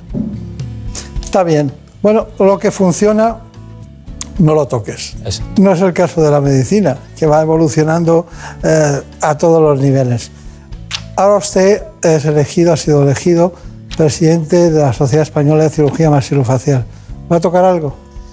Pues mm, fundamentalmente lo que me quiero centrar, si es, eh, si es posible, es en eh, mejorar la formación de los residentes, ofrecerles formación en simulación, que las primeras prácticas que realicen las puedan realizar en cursos de simulación, en, en- en- en- cada- fantomas, en cadáveres, lo que se hace ahora, para que cuando se enfrenten al tratamiento en el paciente, pues ya tengan ese, eh, ese aprendizaje realizado.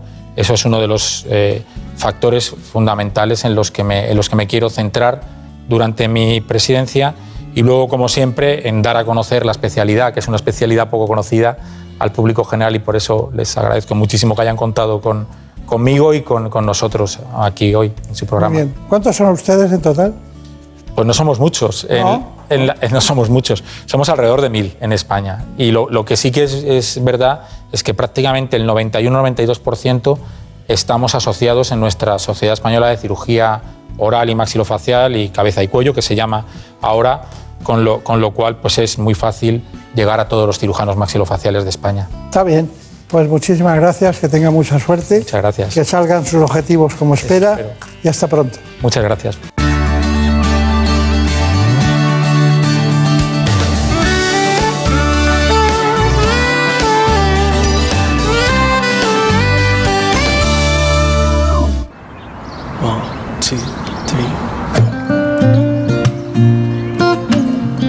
Ya veo por aquí nuestros compañeros de los servicios informativos. Vamos entonces con las noticias que aparecen en este espacio cada hora y en ellas nos cuentan lo que ha pasado en España y en el mundo.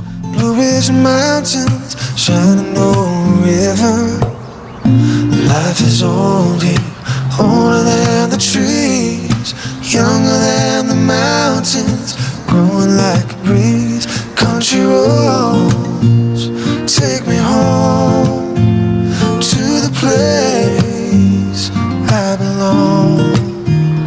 West Virginia, home mountain mama. Take me home, country roads. All my memories gather round her. Stranger to blue water. Dark and dusty, painted on the sky. Misty taste of moonshine, teardrop in my eye. Country roads, oh take me home to the place I belong. West Virginia, oh mountain mama,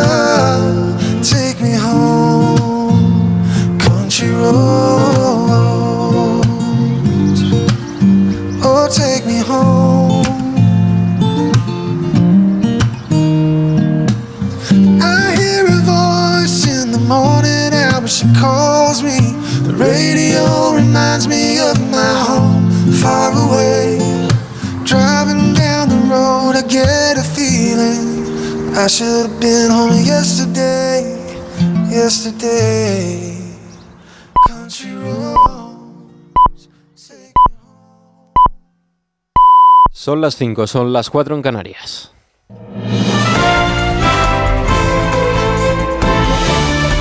Noticias en Onda Cero.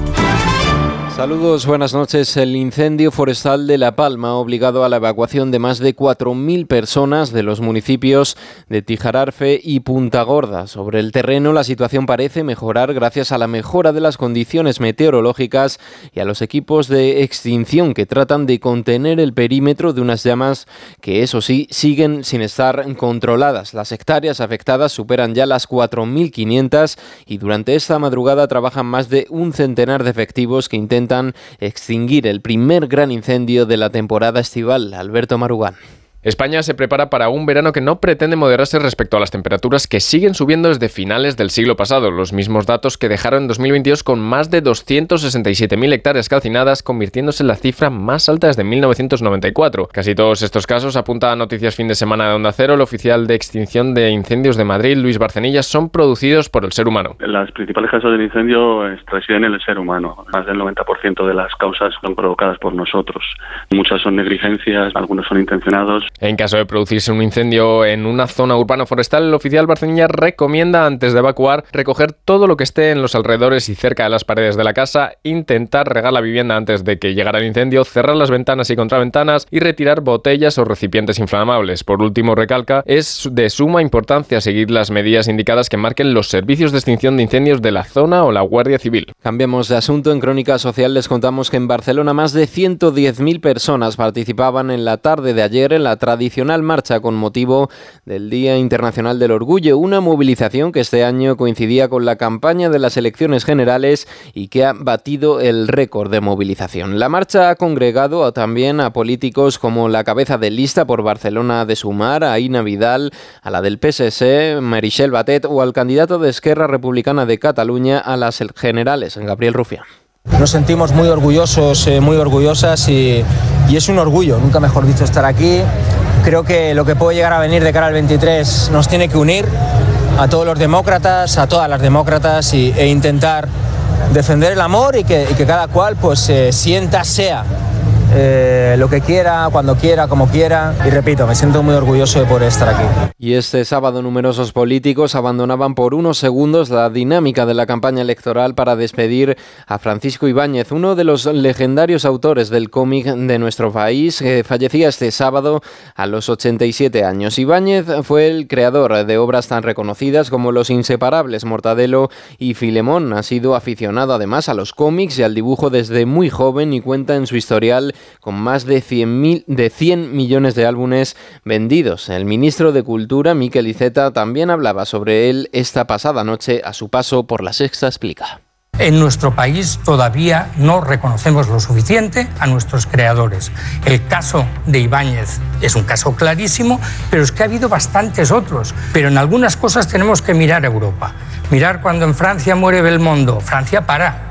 Pero otro ejemplo que nos pone más en contradicción, murió Ricardo Bofill, tuvo más eco en Francia que en España y eso a mí me avergüenza. De fuera de nuestras fronteras les contamos una última hora que nos llega desde Sudán. Al menos cinco civiles han muerto y una veintena de personas han resultado heridas en un ataque con drones a un hospital en la ciudad de Omdurman. El Ministerio de Salud del país atribuye este ataque a los paramilitares de fuerzas de apoyo rápido. El conflicto que vive este país ha dejado hasta el momento más de un, centen de un millar de muertos, perdón, según datos oficiales, a pesar de que las cifras reales podrían ser mucho más elevadas. Más de 2,9 millones de personas han sido ya desplazadas desde el inicio de los enfrentamientos en el pasado mes de abril. En deportes y en tenis, el tenista español Carlos Alcaraz buscará este domingo su primer torneo de Wimbledon. Se trata del tercer Gran Slam de la temporada y lo hará frente al serbio Novak Djokovic. En ciclismo, el español Carlos Rodríguez se ha impuesto en la decimocuarta etapa del Tour de Francia, logrando la tercera victoria española en esta ronda gala. Y en Fórmula 1, el mexicano Checo Pérez del equipo Red Bull Racing ha protagonizado esta pasada noche un evento en Madrid con una exhibición sobre su coche que ha culminado con un recorrido por las calles más emblemáticas de la capital. Una exhibición que llega después de que la Comunidad de Madrid haya confirmado que albergará un Gran Premio de Fórmula 1 previsto de momento para 2027. Hasta aquí la información actualizamos en 55 minutos cuando sean las 6, las 5 en Canarias. Síguenos por internet en ondacero.es.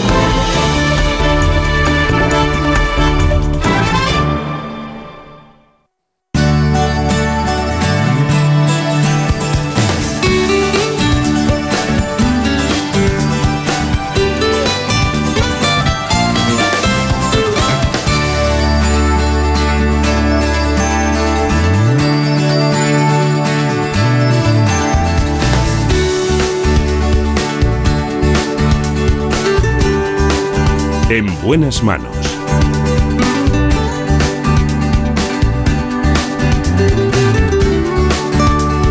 El programa de salud de Onda Cero.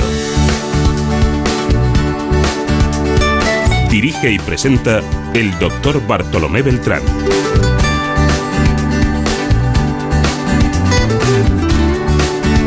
Seguimos en la segunda parte del programa con el cáncer de útero.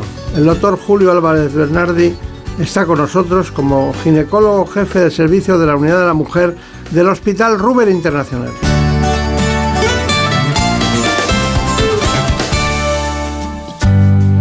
I can hear her heartbeat for a thousand miles. And the heavens En open primer up. lugar, vamos a conocer el informe de este problema. ¿Sabían que más de 6.000 casos al año se produce el cáncer de endometrio, que es el cuarto tipo de tumor más diagnosticado en mujeres en nuestro país?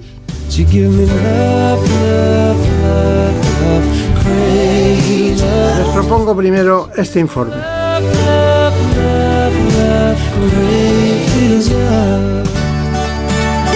En buenas manos. A pesar de que se desconoce la causa exacta del cáncer de útero, hay ciertos factores que pueden aumentar el riesgo de padecerlo. Uno de ellos es la edad. Es más común pasados los 50 años. También hay que tener en cuenta los factores hormonales, la exposición que tienen las mujeres a los estrógenos y la manera de equilibrar su cuerpo con la progesterona, una hormona que desciende tras la menopausia, aumenta el riesgo de desarrollar este tumor. No hay que olvidarse del sobrepeso, causante de uno de cada tres cánceres de útero. Enfermedades como la diabetes o el síndrome del ovario poliquístico también son factores determinantes. Y medicamentos como el tamoxifeno, un fármaco para tratar el cáncer de mama que puede influir ligeramente cuando se toma durante un largo periodo de tiempo, aunque está claro que los beneficios de tomarlo superan con creces este riesgo. Y finalmente la hiperplasia endometrial, un engrosamiento de la capa que reviste el útero. Es cierto que muchos de estos factores no se pueden controlar, sin embargo, mantener un peso saludable y ser más activo físicamente puede ayudar a prevenir esta enfermedad. Hay que planteárselo, hay que planteárselo. Y luego no sé por qué, perdónenme la media sonrisa, y es que, claro, eh, dicen, bueno, esta enfermedad aumenta con la edad. Es que todavía no me he encontrado ninguna que disminuya con la edad, ninguna, pero todas aumentan con la edad. Concretamente, en el programa de hoy, aumentan con la edad. ¿Qué tendrá la edad? Doctor Álvarez Alberdi, ¿qué tal? Bien. ¿Todo bien? Todo bien. Bueno, me alegro de saludarle. Usted eh, trabaja en el Rubén Internacional. ¿Qué tal por allí? Muy bien. Mucha gente, ¿no? Mucha gente, sí, últimamente. Bueno, bueno, bueno. Vamos a ver, nosotros tenemos una, una ligera costumbre y es, antes del programa, eh, introducir una serie de cuestiones. ¿no? Eh, realmente, ¿en qué edad se da este, este, Este tipo de. problema? Bueno, es más frecuente por encima de los 60 años, en mujeres después de, la menopausia. El, cáncer de útero, casi el 80%, 90% suele ser en mujeres de esa edad. Ahora bien, no es, no es solo eh, de, ese, de, ese, eh, de ese tiempo de edad entre los, por encima de los 60 70 años, también se puede dar en pacientes menores de 50 años. Eso es menos frecuente, pero sobre todo en aquellas pacientes con cánceres heredofamiliares, como por ejemplo un, cáncer, un tipo de síndrome que se llama el síndrome de Lynch, pues sí que se asocia en mujeres menores de, de 50 años.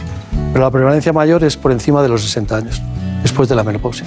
Si nosotros eh, tuviéramos que hablar del endometrio, hablaríamos de una especie de proliferación interna que hay de células que se producen precisamente en este tipo de cáncer. Sí, exactamente. O sea, cuando se habla de cáncer de útero, o sea, se habla, casi es sinónimo el cáncer de endometrio porque es el más prevalente, pero no quiere decir que sea el único cáncer del útero.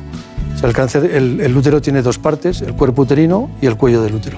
Y dentro del cuerpo existen como dos capas, una capa externa que se llama el miometrio, que es- muscular, y una capa interna que es el endometrio. Entonces es mucho más prevalente el cáncer de la capa interna que es el endometrio. Muy bien. Eh, bueno, hay eh, otra cuestión que me llama a mí la atención, es que esa relación eh, genética, ¿no?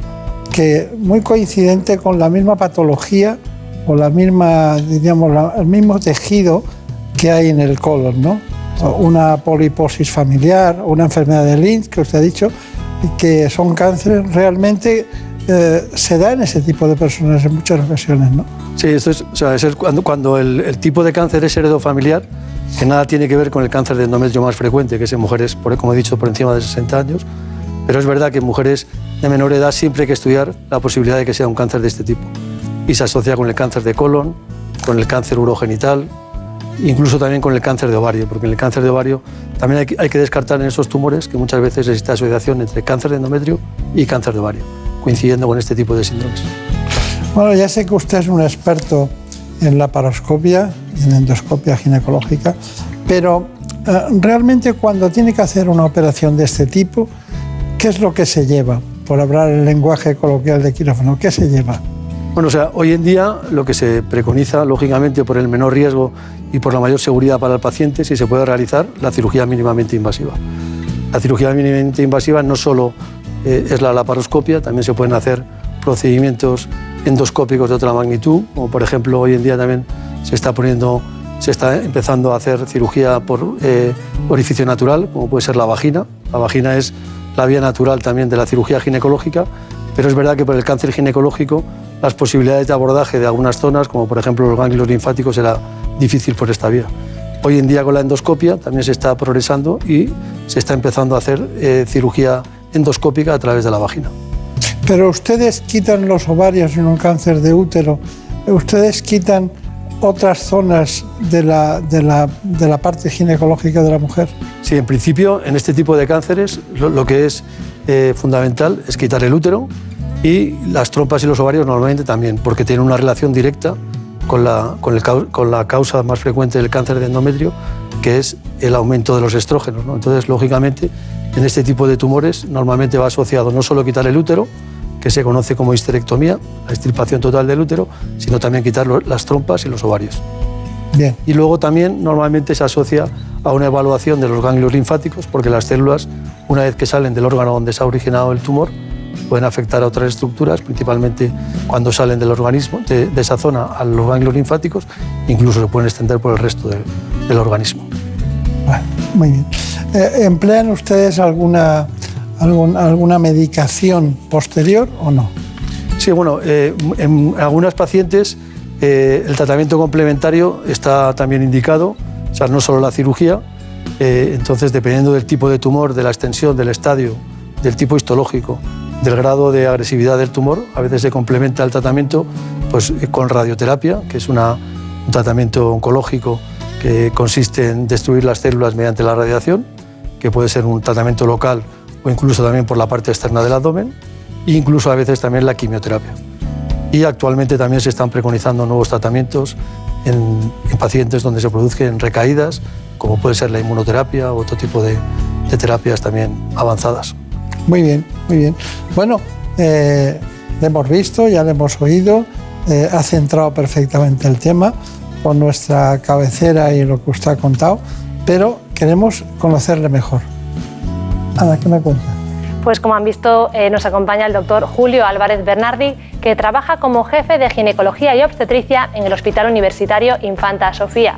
Esta labor la compagina ejerciendo como jefe también de ginecología de la Unidad de la Mujer del Hospital Ruber Internacional y además es coordinador y profesor asociado de ginecología en la Universidad Europea de Madrid, en el Hospital Universitario Infanta y Sofía. Bueno, estamos muy cerca, ¿eh? Muy cerca. He venido andando. y en el, usted estuvo en el Marañón, ¿no? Sí. Y, y no fue, no estuvo también en el Hospital del Aire. El Hospital del Aire también. Sí, sí. Ahí, ahí empecé en el Hospital del Aire, fui a hacer la residencia en Gregona Marañón y volví al Hospital del Aire. Está bien, está bien. Bueno, tenemos eh, muchas cuestiones que tratar, pero a mí me interesan especialmente eh, siempre relacionados con los estrógenos en la mujer, ¿no? Siempre. Hay muchas cosas, pero entre los factores de riesgo quiero destacar ese y dos que son muy sencillos. Uno es la obesidad y por otra parte hay otro más que es la falta de ejercicio físico, el sedentarismo. Así que después de estas matizaciones que le acabo de hacer concretamente al al doctor Álvarez Bernardi, El útero es un órgano hueco muscular en forma de pera situado en la pelvis femenina. Normalmente las lesiones que sufre son benignas como los miomas, pero existen otras más agresivas como los tumores. Hay dos tipos, el sarcoma uterino, un tumor agresivo y poco común, y el cáncer de endometrio, el más diagnosticado con más de 6.000 casos en España al año. Se trata del cuarto tipo de tumor más diagnosticado en mujeres, y aunque la edad media de diagnóstico es de 63 años, más del 90% de los casos se dan en menores de 50. Hablamos de una enfermedad donde detectarla precozmente es clave, Alrededor de un 80% de los casos se localizan en estadios iniciales con una supervivencia de un 90%. Por eso es importante acudir al ginecólogo a las revisiones habituales y sobre todo ante los signos de alarma. Los más comunes son el flujo vaginal de color marrón, dolor en la pelvis y sangrado vaginal, un sangrado que después de la menopausia no debería producirse. Además, es importante no confundir este cáncer con el de cuello uterino, ya que se originan en zonas diferentes del aparato reproductor femenino y este último se da en mujeres jóvenes y está muy ligado al virus del papiloma humano. Bueno, es perfecto todo esto, pero también hay cuestiones como por ejemplo la regla precoz o incluso la regla que tarda mucho tiempo o incluso las reglas irregulares, ¿no? Vamos a ver, eh, Ana Villalta. Sí, ¿cuál es el perfil del paciente que puede padecer cáncer de útero? Desconocemos qué causa este tumor, pero sí que existen algunos factores que pueden influir. Bueno, ¿qué le parece? Muy bien, más o menos se, se han revisado todos los factores predisponentes. Estoy totalmente de acuerdo, quizá el, el, el, más frecuente suele ser eso, la estimulación de estrógenos sin oposición de progesterona. Es la causa más frecuente. Claro, claro, claro. Eh, Ana Villalta desde el primer día estaba insistiendo mucho en el tema de las emociones con eh, la pérdida o con la, eh, diríamos, extirpación del útero. Y hablaba que psicológicamente era un golpe muy fuerte para la mujer, una gran pérdida de feminidad. Hay, hay bastante de eso, ¿no? Sí, pero bueno, más que el útero, realmente los ovarios es más importante. O sea, el útero es un órgano que está desarrollado para eh, el, el, embarazo, para el desarrollo del feto y, para, y luego también es un órgano que actúa las hormonas para la menstruación pero realmente la pérdida del útero, o sea, a no ser que sea una mujer con deseo de quedarse embarazada, eh, la, la, pérdida del útero no supondría ninguna alteración ni, ni física ni psíquica. Eh, eh, otra cosa sería la pérdida de los ovarios. Pues los ovarios, la función hormonal sí es muy importante, tanto para el equilibrio emocional, psíquico, como para la función metabólica.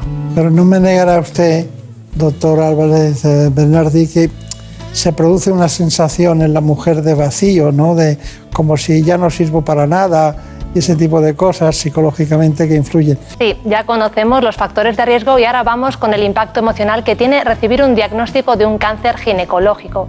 Para acompañar a las pacientes a nivel psicológico, en la unidad de la mujer del Hospital Ruber Internacional cuentan con expertos como la psicóloga Elena Iracheta.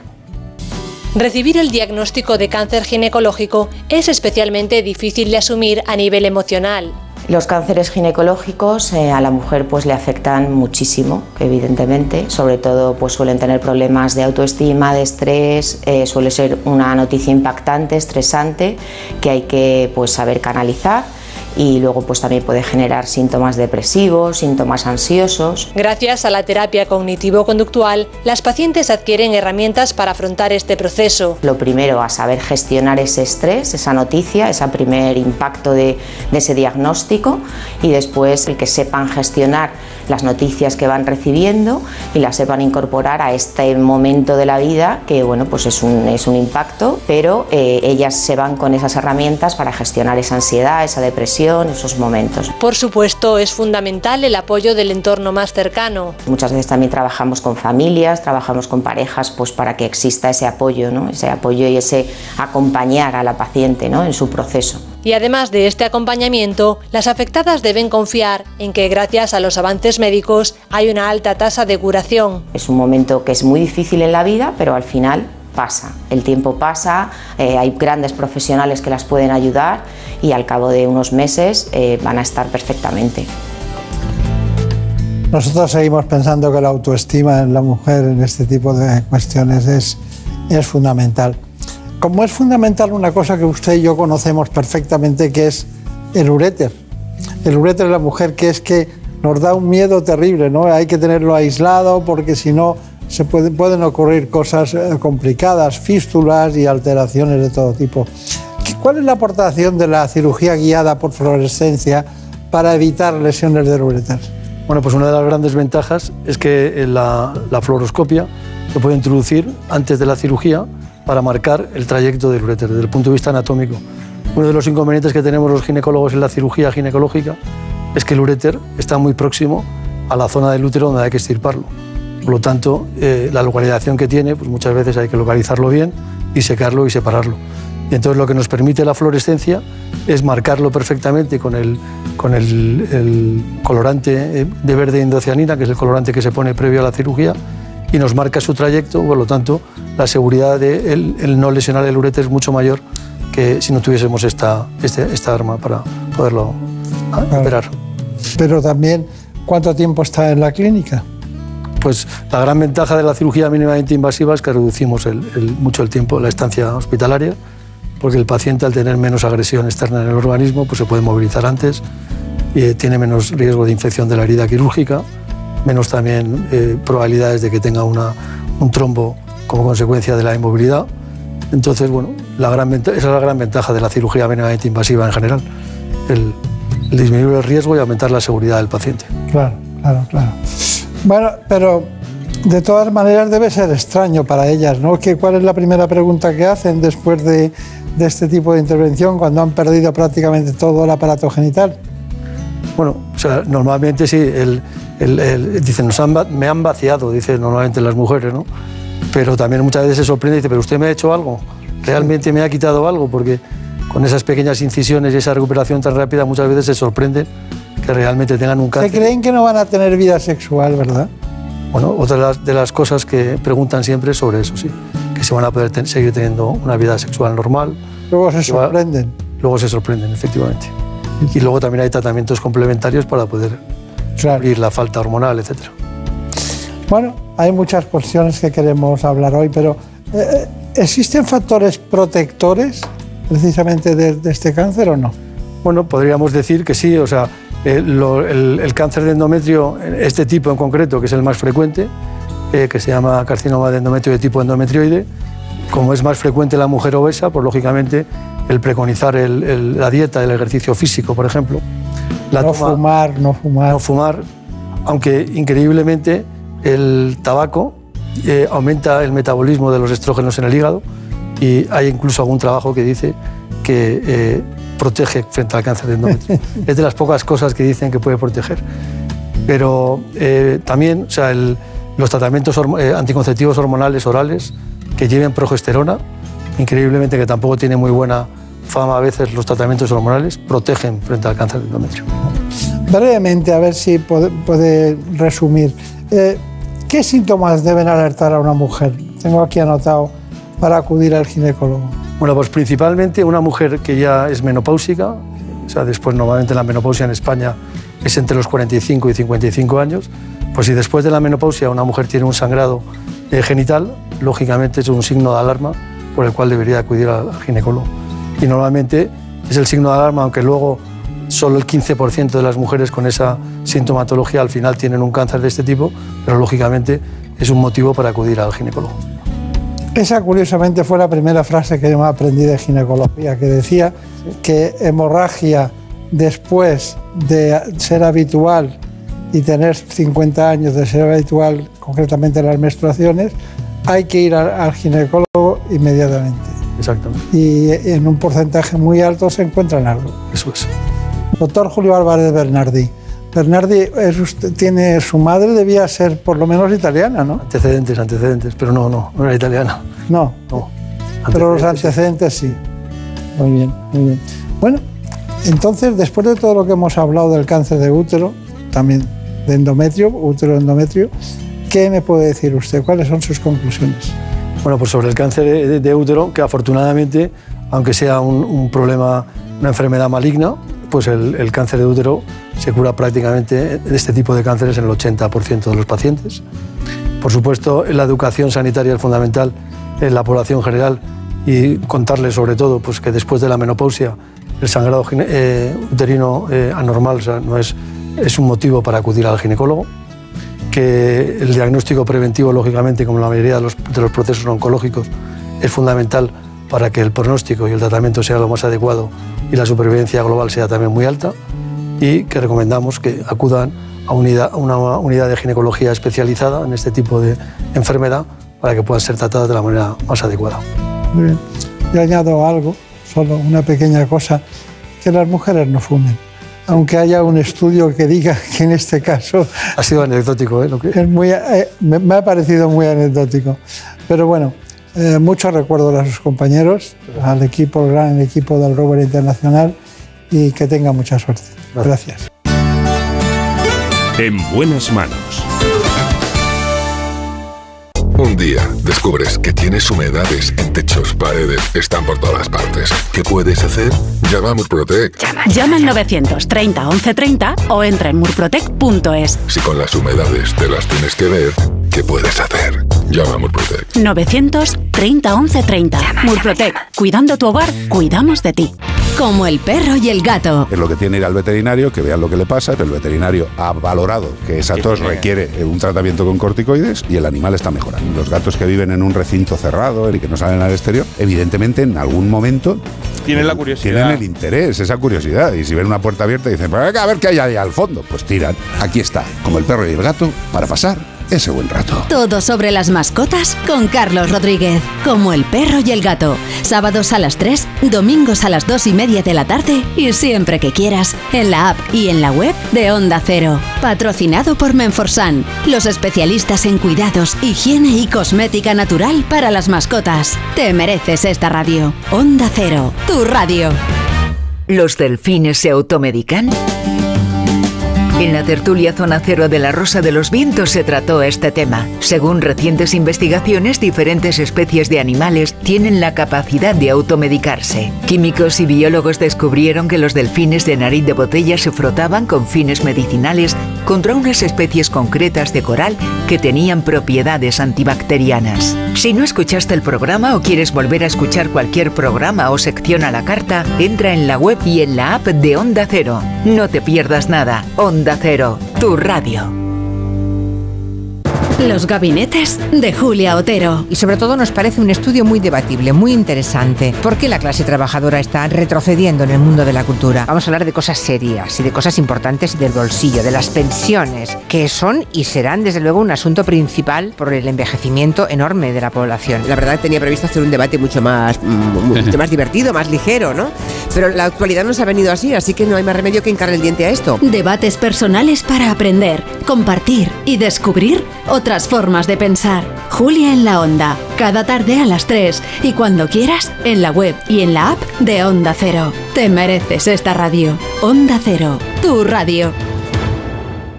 El campo, la ganadería, el mar, la naturaleza y el mundo rural en Onda Agraria. Hablaremos de campo, hablaremos de agricultura, de ganadería, de agroindustria y de alimentación. Soledad, muy buenos días. Muy buenos Bueno, días, pues llegamos a la sección que dedicamos a la ganadería y una vez más el protagonista va a ser el lobo, pero no por Los sí mismo. mercados, los alimentos, la cesta de la compra. Las cooperativas son muy importantes también desde el punto de vista social, de asentamiento de la población en el territorio. Y Pero cuando el precio se dispara, se retrae también el consumo y por tanto no es bueno para los Onda Agraria, con Pablo Rodríguez Pinilla y Soledad de Juan. Sábados y domingos a las 6 de la mañana y cuando quieras en la app y en la web de Onda Cero. Te mereces esta radio. Onda Cero, tu radio. ¿Sabes quién fue el primer inglés en levantar la Copa del Mundo? Bobby Moore, capitán de la selección inglesa, era considerado el primer inglés en levantar la copa al ganar el Mundial de Inglaterra en 1966. Pero el primero fue un ladrón llamado Sidney Cogullere. En marzo del 66, Sidney robó el trofeo que estaba expuesto en la abadía de Westminster, convirtiéndose en el primer inglés en levantar la copa. Una curiosidad de la que se habló en Por fin no es lunes. Si no escuchaste el programa o quieres volver a escuchar cualquier sección a la carta, entra en la web y en la app de Onda Cero. No te pierdas nada. Onda Cero, tu radio.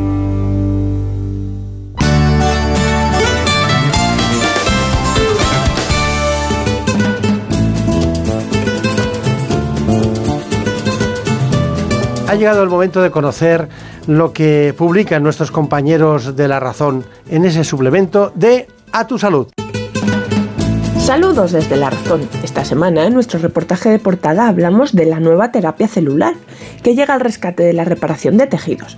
En solo unos meses España comenzará los ensayos clínicos con secretoma, es decir, la evolución de la terapia con células madre para la regeneración de cicatrices y de lesiones. Según los expertos, este avance podrá empezar a usarse en pacientes en 3 o 5 años y en nuestra sección de alimentación ponemos la lupa en todos esos alimentos enriquecidos que prometen acabar con el colesterol y los analizamos de la mano de los expertos. Además, hablamos de oftalmología con Marta Figueroa, directora de la unidad de retina de Clínica Baviera, quien nos confiesa que esperan tener muy pronto resultados del uso de la terapia génica para la degeneración macular asociada a la edad. Y hablamos de neurología con la doctora Teresa Maicas, neuróloga del Hospital Universitario Quirón Salud de Madrid, quien nos asegura que la microbiota puede llegar a ser un biomarcador precoz del Parkinson en los próximos años. Pero como siempre, estos son solo algunos de los contenidos. Encontrarán más información en las páginas del suplemento a tu salud y durante toda la semana en nuestra web www.larazón.es barra salud. Sin más, que pasen una feliz semana y cuídense. En buenas manos. El programa de salud de Onda Cero. Dirige y presenta el doctor Bartolomé Beltrán. You got it.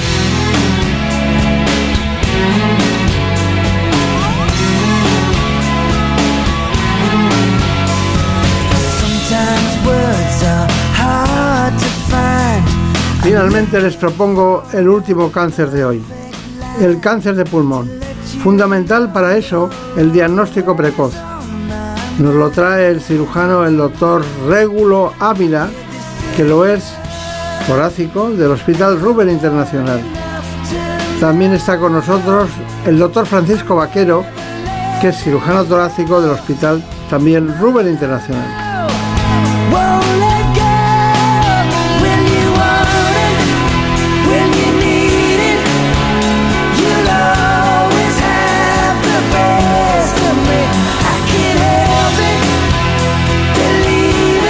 Les propongo este informe.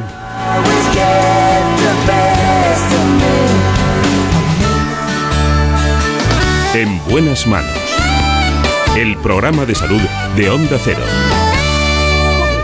El último informe de la Sociedad Española de Oncología Médica estima que se diagnosticarán más de 30.000 nuevos casos de cáncer de pulmón. Sin duda, el más letal. Al año se cobra la vida de 1.700.000 personas en todo el mundo y uno de los principales responsables es el tabaco.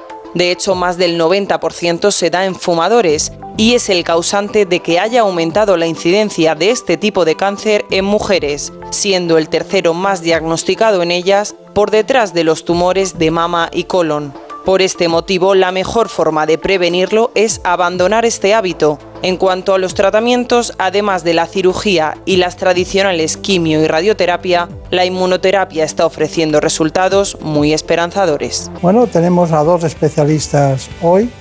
Los dos son expertos concretamente en este ámbito, en el ámbito de lo que es el cáncer de pulmón. Lo practican. De hecho, hemos tenido que ir a sus quirófanos a la Clínica de la Luz para hablar con ellos. Y nos hemos llevado una sorpresa porque el doctor Vaquero y yo, que está aquí a mi izquierda, eh, compartimos hospital hace muchos años. Sí. Eso es verdad. Bueno, y también está el doctor Ávila. Pues vamos a hablar del cáncer de pulmón. Me gustaría saber en primer lugar, doctor Ávila, cuál es la incidencia del cáncer de pulmón. Pues mira, cáncer de pulmón es probablemente uno de los más frecuentes del mundo. Se estima que cada año se diagnostican alrededor de 2 millones de cáncer de, cáncer de pulmón. En España, alrededor de entre 20, 20 y 30 mil por año. Estamos hablando de una cifra muy alta. De hecho, mm, es, es tan elevada la cifra que produce más mortalidad que la mama, la próstata y el colon juntos. Eso sí que es producir muertes. ¿eh? Bueno, doctor Vaquero, ¿qué tratamientos tenemos hoy en día? Porque siempre hemos pensado en la cirugía, pero hay muchas más cosas. Pues sí, hay más cosas aparte de la cirugía, aunque hoy, hoy en día la cirugía sigue siendo el principal, el principal tratamiento y para eso lo importante es poder detectarlos a tiempo y en las fases localizadas, con lo cual se pueden conseguir pues, importantes ratios de curación. Ah. ¿eh? A partir de tal, pues eh, la quimioterapia, radioterapia y los nuevos tratamientos eh, de inmunoterapia que, que los oncólogos médicos, los compañeros, pues son los que los, que los llevan a cabo y, y con, Claro. con unas mejores perspectivas de, de curación. ¿Qué entienden ustedes por cirugía eh, concretamente robótica?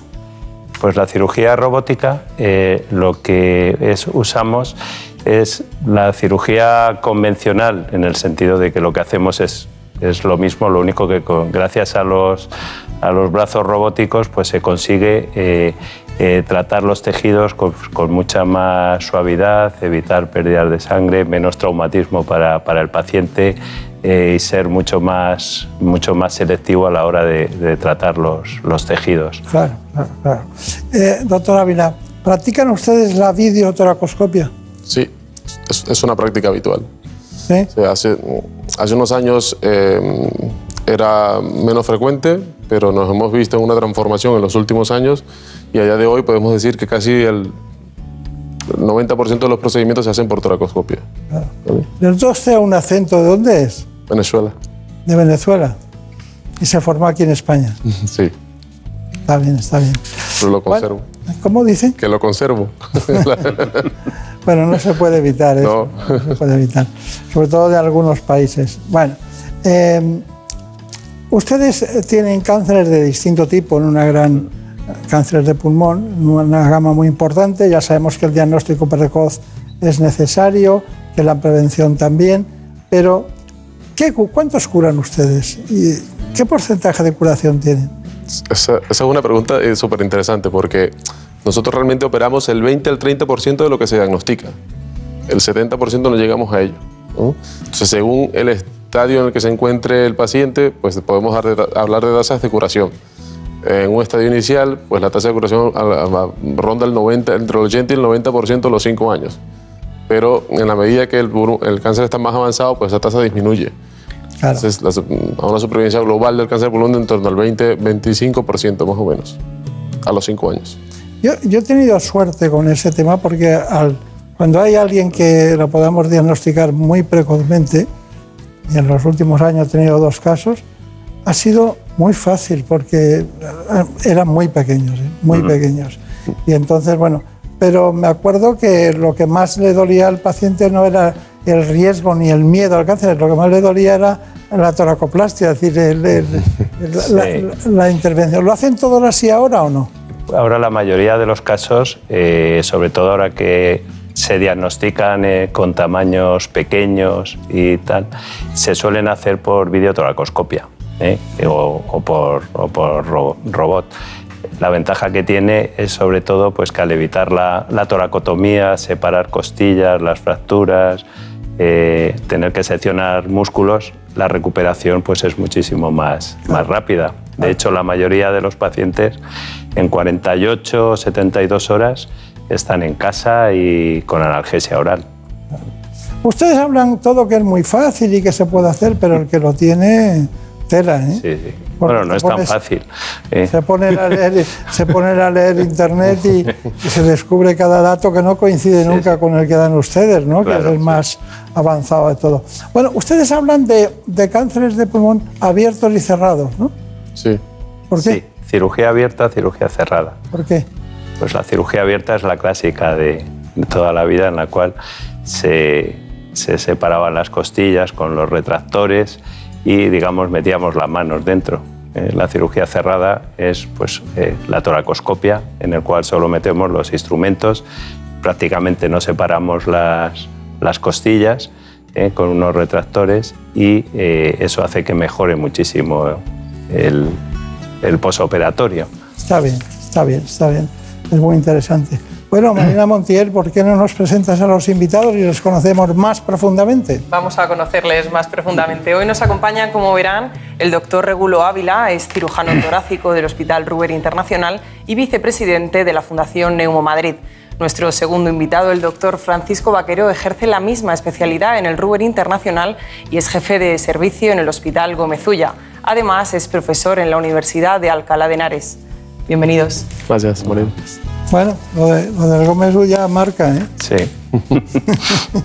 Marca. ¿Usted también dio clases en la facultad? Eh, sí, yo o sea, fui primero alumno en el Gómez Ulla, como alumno de la Universidad Complutense y después, pues bueno, eh, ingresé en la Marina y desde hace 25 años o 28, pues llevo ininterrumpidamente en el Gómez Ulla. Está bien, está bien. Bueno, tengo muchas cosas, pero hay una que es fundamental, la exposición de sustancias, porque todo el mundo se cree que todo es tabaco. Y aquí no todo es tabaco. Hay otras cosas, el asbesto, está el radón, está el petróleo, está el arsénico, una. ¿Cómo influyen esas eh, sustancias, doctora Vila? Eh, mm, está claro que hablamos del tabaco porque el 80% se, se deben al tabaco, entonces es lo más importante. Digo, Si dejamos de fumar, pues evitaríamos el 80%, pero en todos los estudios hay un grupo de pacientes no fumadores. Entonces, mm, ahí nos preguntamos, ¿cuál es la causa entonces? Pues la siguiente causa en, en- en relevancia es el radón. Radón es un gas que se encuentra en el ambiente y que en algunas zonas está en mayor o menor cantidad y que se pueden introducir en las edificaciones y la exposición a largo plazo puede producir cáncer de pulmón.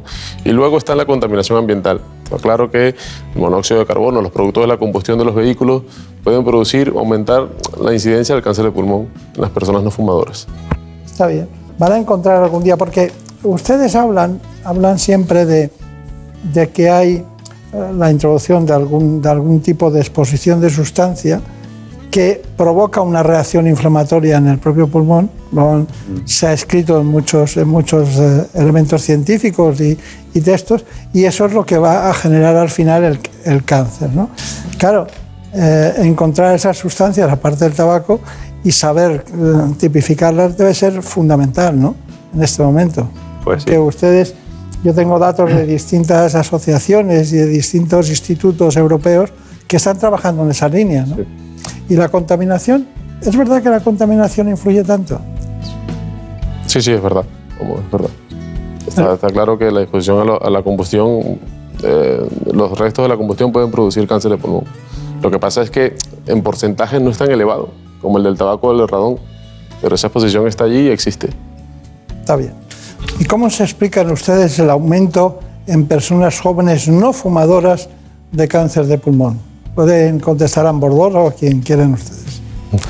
Eh, mm, nosotros creemos que de alguna manera siempre ha existido. Lo que pasa es que no se diagnosticaba. ¿eh? O sea, eh, hay un grupo de personas no fumadores que eh, tienen, desarrollan la neoplasia. Eh, no se diagnosticaba, ahora las pruebas de imagen han mejorado, han mejorado muchísimo y claro, y esa mejoría permite hacer el diagnóstico. Además es verdad que se, que se achaca otro factor de riesgo importante que es la alimentación. Es que la alimentación, hay una línea de investigación abierta en la alimentación para definir cuáles fueren- pueden, fueren- pueden ser los, eh, algunos alimentos que pueden ser causantes de este, de este desarrollo de, este- de esta enfermedad en pacientes no fumadores y jóvenes, claro. Doctor Vaquero, ¿cuántos años hay que fumar para tener el riesgo de tener un cáncer?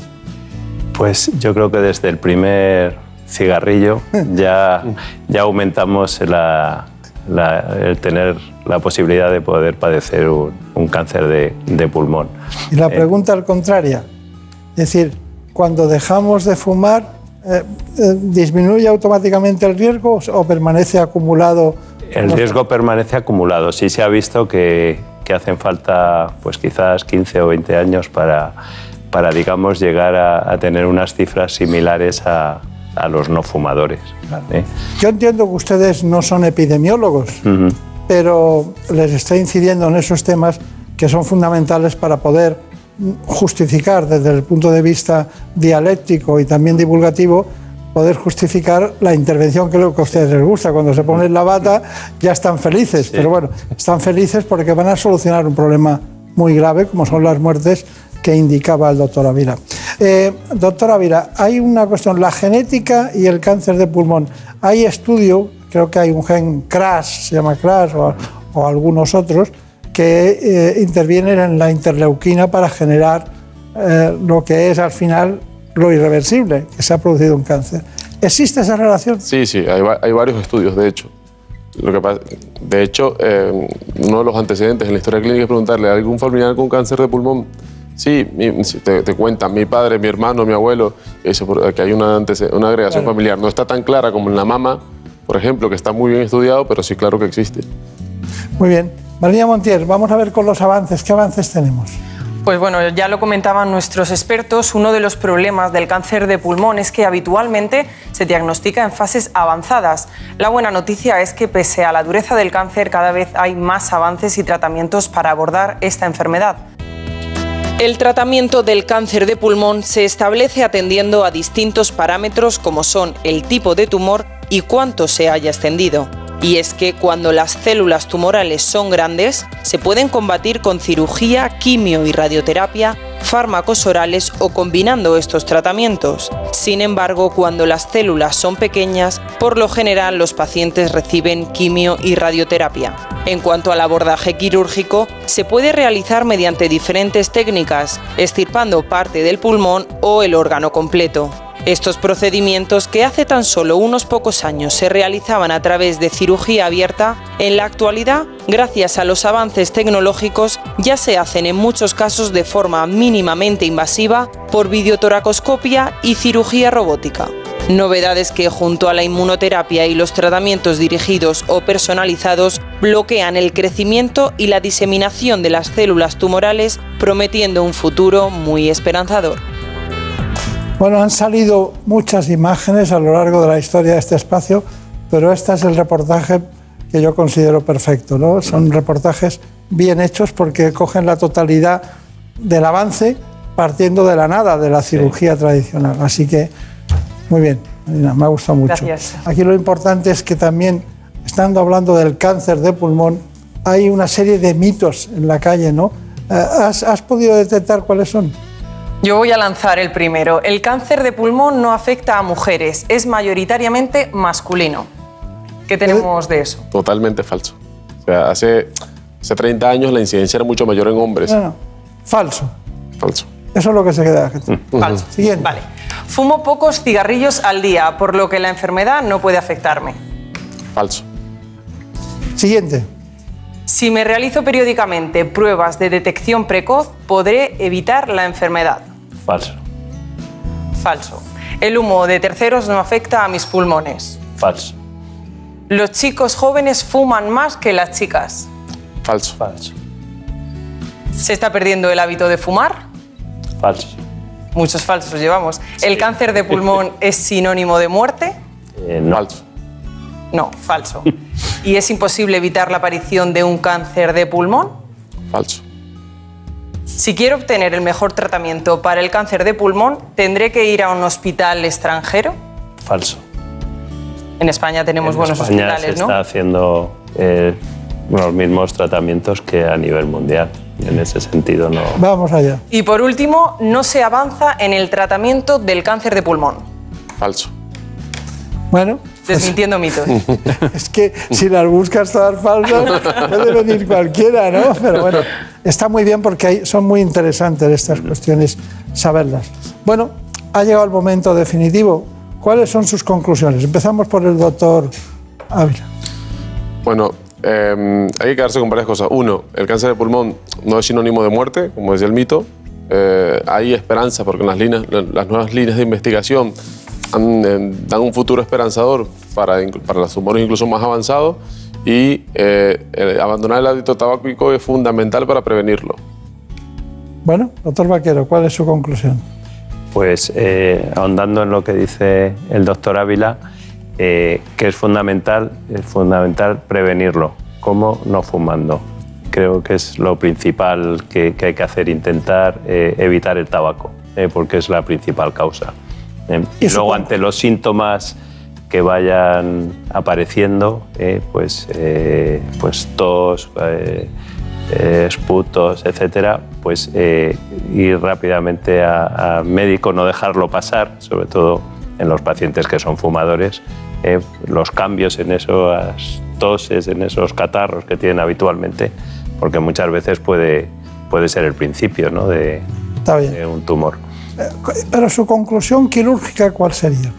Bueno, pues que la, la cirugía hoy por hoy es el mejor tratamiento para, para el cáncer. ¿eh? De ahí que el, el conseguir eh, diagnosticarlos precozmente cuando están en estadios precoces, pues eh, podemos tener unas tasas de curación pues bastante elevadas. ¿Usted cree que el doctor Ávila se va a ir a Venezuela para desarrollar lo que ha aprendido aquí? Yo creo que no, no le dejamos que se vaya. Yo ta- como se va, como se va, no le quitamos el pasaporte. ¿eh? Sí, sí. Bueno, queridos compañeros, ha sido un placer, de verdad, sobre todo ver a alguien que estuvimos hace tantos años trabajando en el mismo hospital. Que tengan mucha suerte en la Clínica La Luz y que todo vaya bien. Muchas gracias.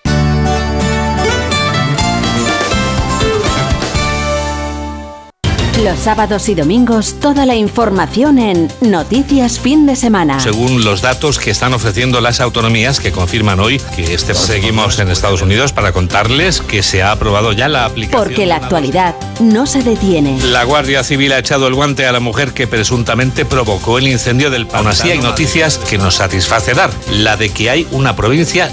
Esto es lo que está pasando ahí fuera. Noticias Fin de Semana con Juan Diego Guerrero. Sábados y domingos a las 7 de la mañana y a las 2 de la tarde. Y siempre que quieras en la app y en la web de Onda Cero. Te mereces esta radio. Onda Cero, tu radio. Como el perro y el gato. Es lo que tiene ir al veterinario, que vean lo que le pasa, pero el veterinario ha valorado que esa tos requiere un tratamiento con corticoides y el animal está mejorando. Los gatos que viven en un recinto cerrado y que no salen al exterior, evidentemente en algún momento Tienen la curiosidad. tienen el interés, esa curiosidad. Y si ven una puerta abierta y dicen, "Pues venga, a ver qué hay ahí al fondo, pues tiran. Aquí está, como el perro y el gato, para pasar ese buen rato. Todo sobre las mascotas con Carlos Rodríguez. Como el perro y el gato. Sábados a las 3, domingos a las 2 y media de la tarde y siempre que quieras en la app y en la web de Onda Cero. Patrocinado por Menforsan, los especialistas en cuidados, higiene y cosmética natural para las mascotas. Te mereces esta radio. Onda Cero, tu radio. El campo, la ganadería, el mar, la naturaleza y el mundo rural en Onda Agraria. Hablaremos de campo, hablaremos de agricultura, de ganadería, de agroindustria y de alimentación. Soledad, muy buenos días. Muy buenos Bueno, días, pues llegamos a la sección que dedicamos a la ganadería y una vez más el protagonista va a ser el lobo, pero no por los sí mismo. mercados, los alimentos, la cesta de la compra. Las cooperativas son muy importantes también desde el punto de vista social, de asentamiento de la población en el territorio. Y esa Pero cuando el precio se dispara, se retrae también el consumo y por tanto no es bueno para los Onda Agraria, con Pablo Rodríguez Pinilla y Soledad de Juan. Sábados y domingos a las 6 de la mañana y cuando quieras en la app y en la web de Onda Cero. Te mereces esta radio. Onda Cero, tu radio. Muchas noticias tienen su origen en las entrevistas de Alsina. ¿Apoya usted al gobierno en la posición que está manifestando? Se pasaría todo el debate de la nación, por lo menos la primera parte, mordiéndose la lengua. ¿Por qué atacó usted con ferocidad al ministro de... ¿Usted le da crédito al comisario Villarejo cuando sugiere que el gobierno está vacilando frente a las eléctricas? ¿Usted cree que se sabe todo sobre el 11 de marzo del 2004? Cada mañana la actualidad comienza en Más de Uno, con Carlos Alsina. De lunes a viernes desde las 6 y cuando quieras en la web y en la Al comienzo de la entrevista me prometió usted que me iba a dar una noticia. Está terminando la entrevista y aún no tengo un titular que llevarme a la boca, presidente. Te mereces esta radio. Onda Cero, tu radio. Gente viajera. Me encanta la verdad el programa porque me da la posibilidad de viajar eh, junto a vosotros. Os agradecería en esta nueva singladura si pudierais hablar de Cazorla y... Mi marido y yo nos vamos a Menorca y me gustaría que me contarais cómo visitar la isla en tres días. Ideas y consejos para tus próximas vacaciones. Rincones por descubrir. Experiencias para compartir. Gente viajera. Con Carlas Lamelo. Sábados y domingos desde las 12 del mediodía. Y cuando quieras, en la web y en la app. Gente viajera. Con Carlas Lamelo. Te mereces esta radio. Onda Cero. Tu radio.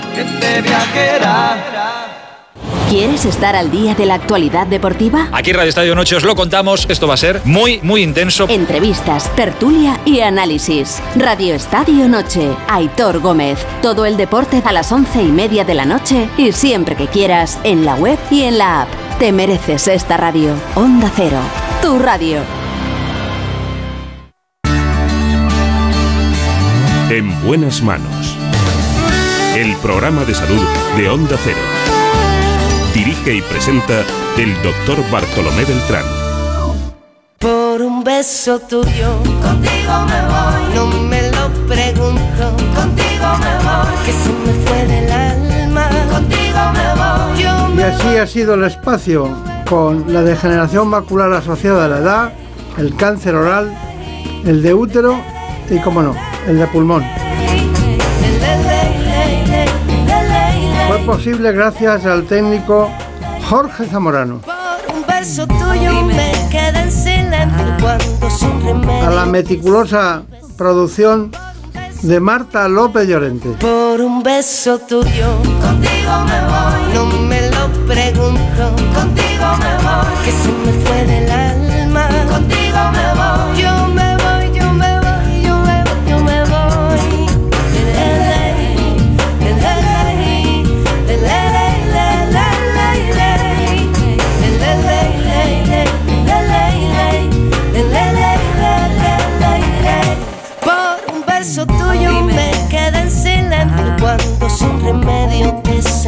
Sentí besar. Por un beso tuyo el amor a duelo y perdiendo el miedo se dejó llevar y se enreda el tiempo mojando los sueños y tu boca loca me quiso engañar. Por un beso tuyo ya no tengo dueño, acércate un poco, muéveme a besar. Por un beso tuyo, contigo me voy. No juegues conmigo, contigo me voy. Quédate esta noche, contigo your memory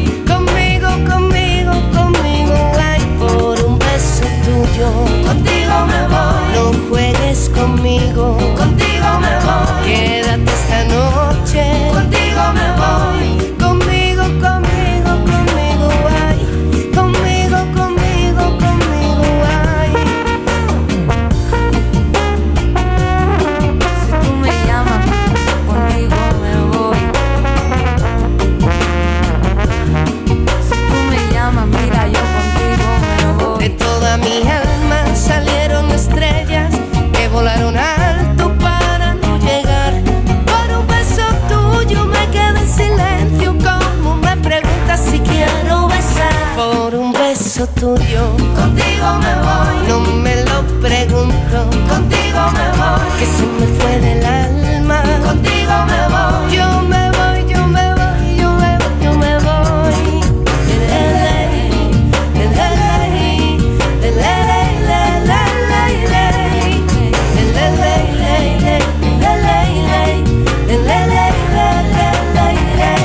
Por un beso tuyo me quedé en silencio cuando sin remedio te sentí besar.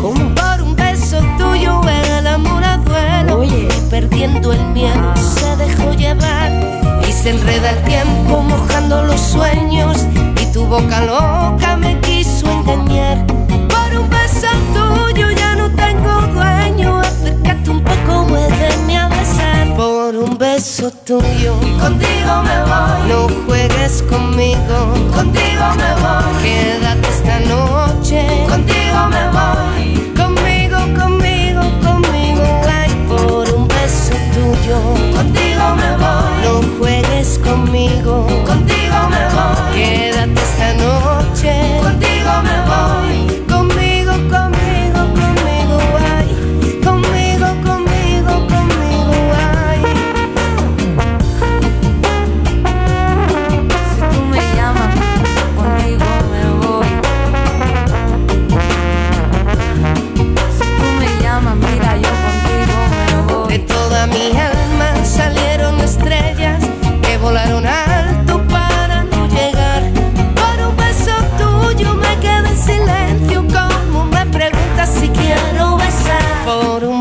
Beso tuyo, contigo me voy. No me lo pregunto, contigo me voy. Se me fue del alma, contigo me voy. Yo me voy, yo me voy, yo me voy, yo me voy. Por un beso tuyo, contigo me voy. No juegues conmigo, contigo me voy. Quédate esta noche, contigo me voy.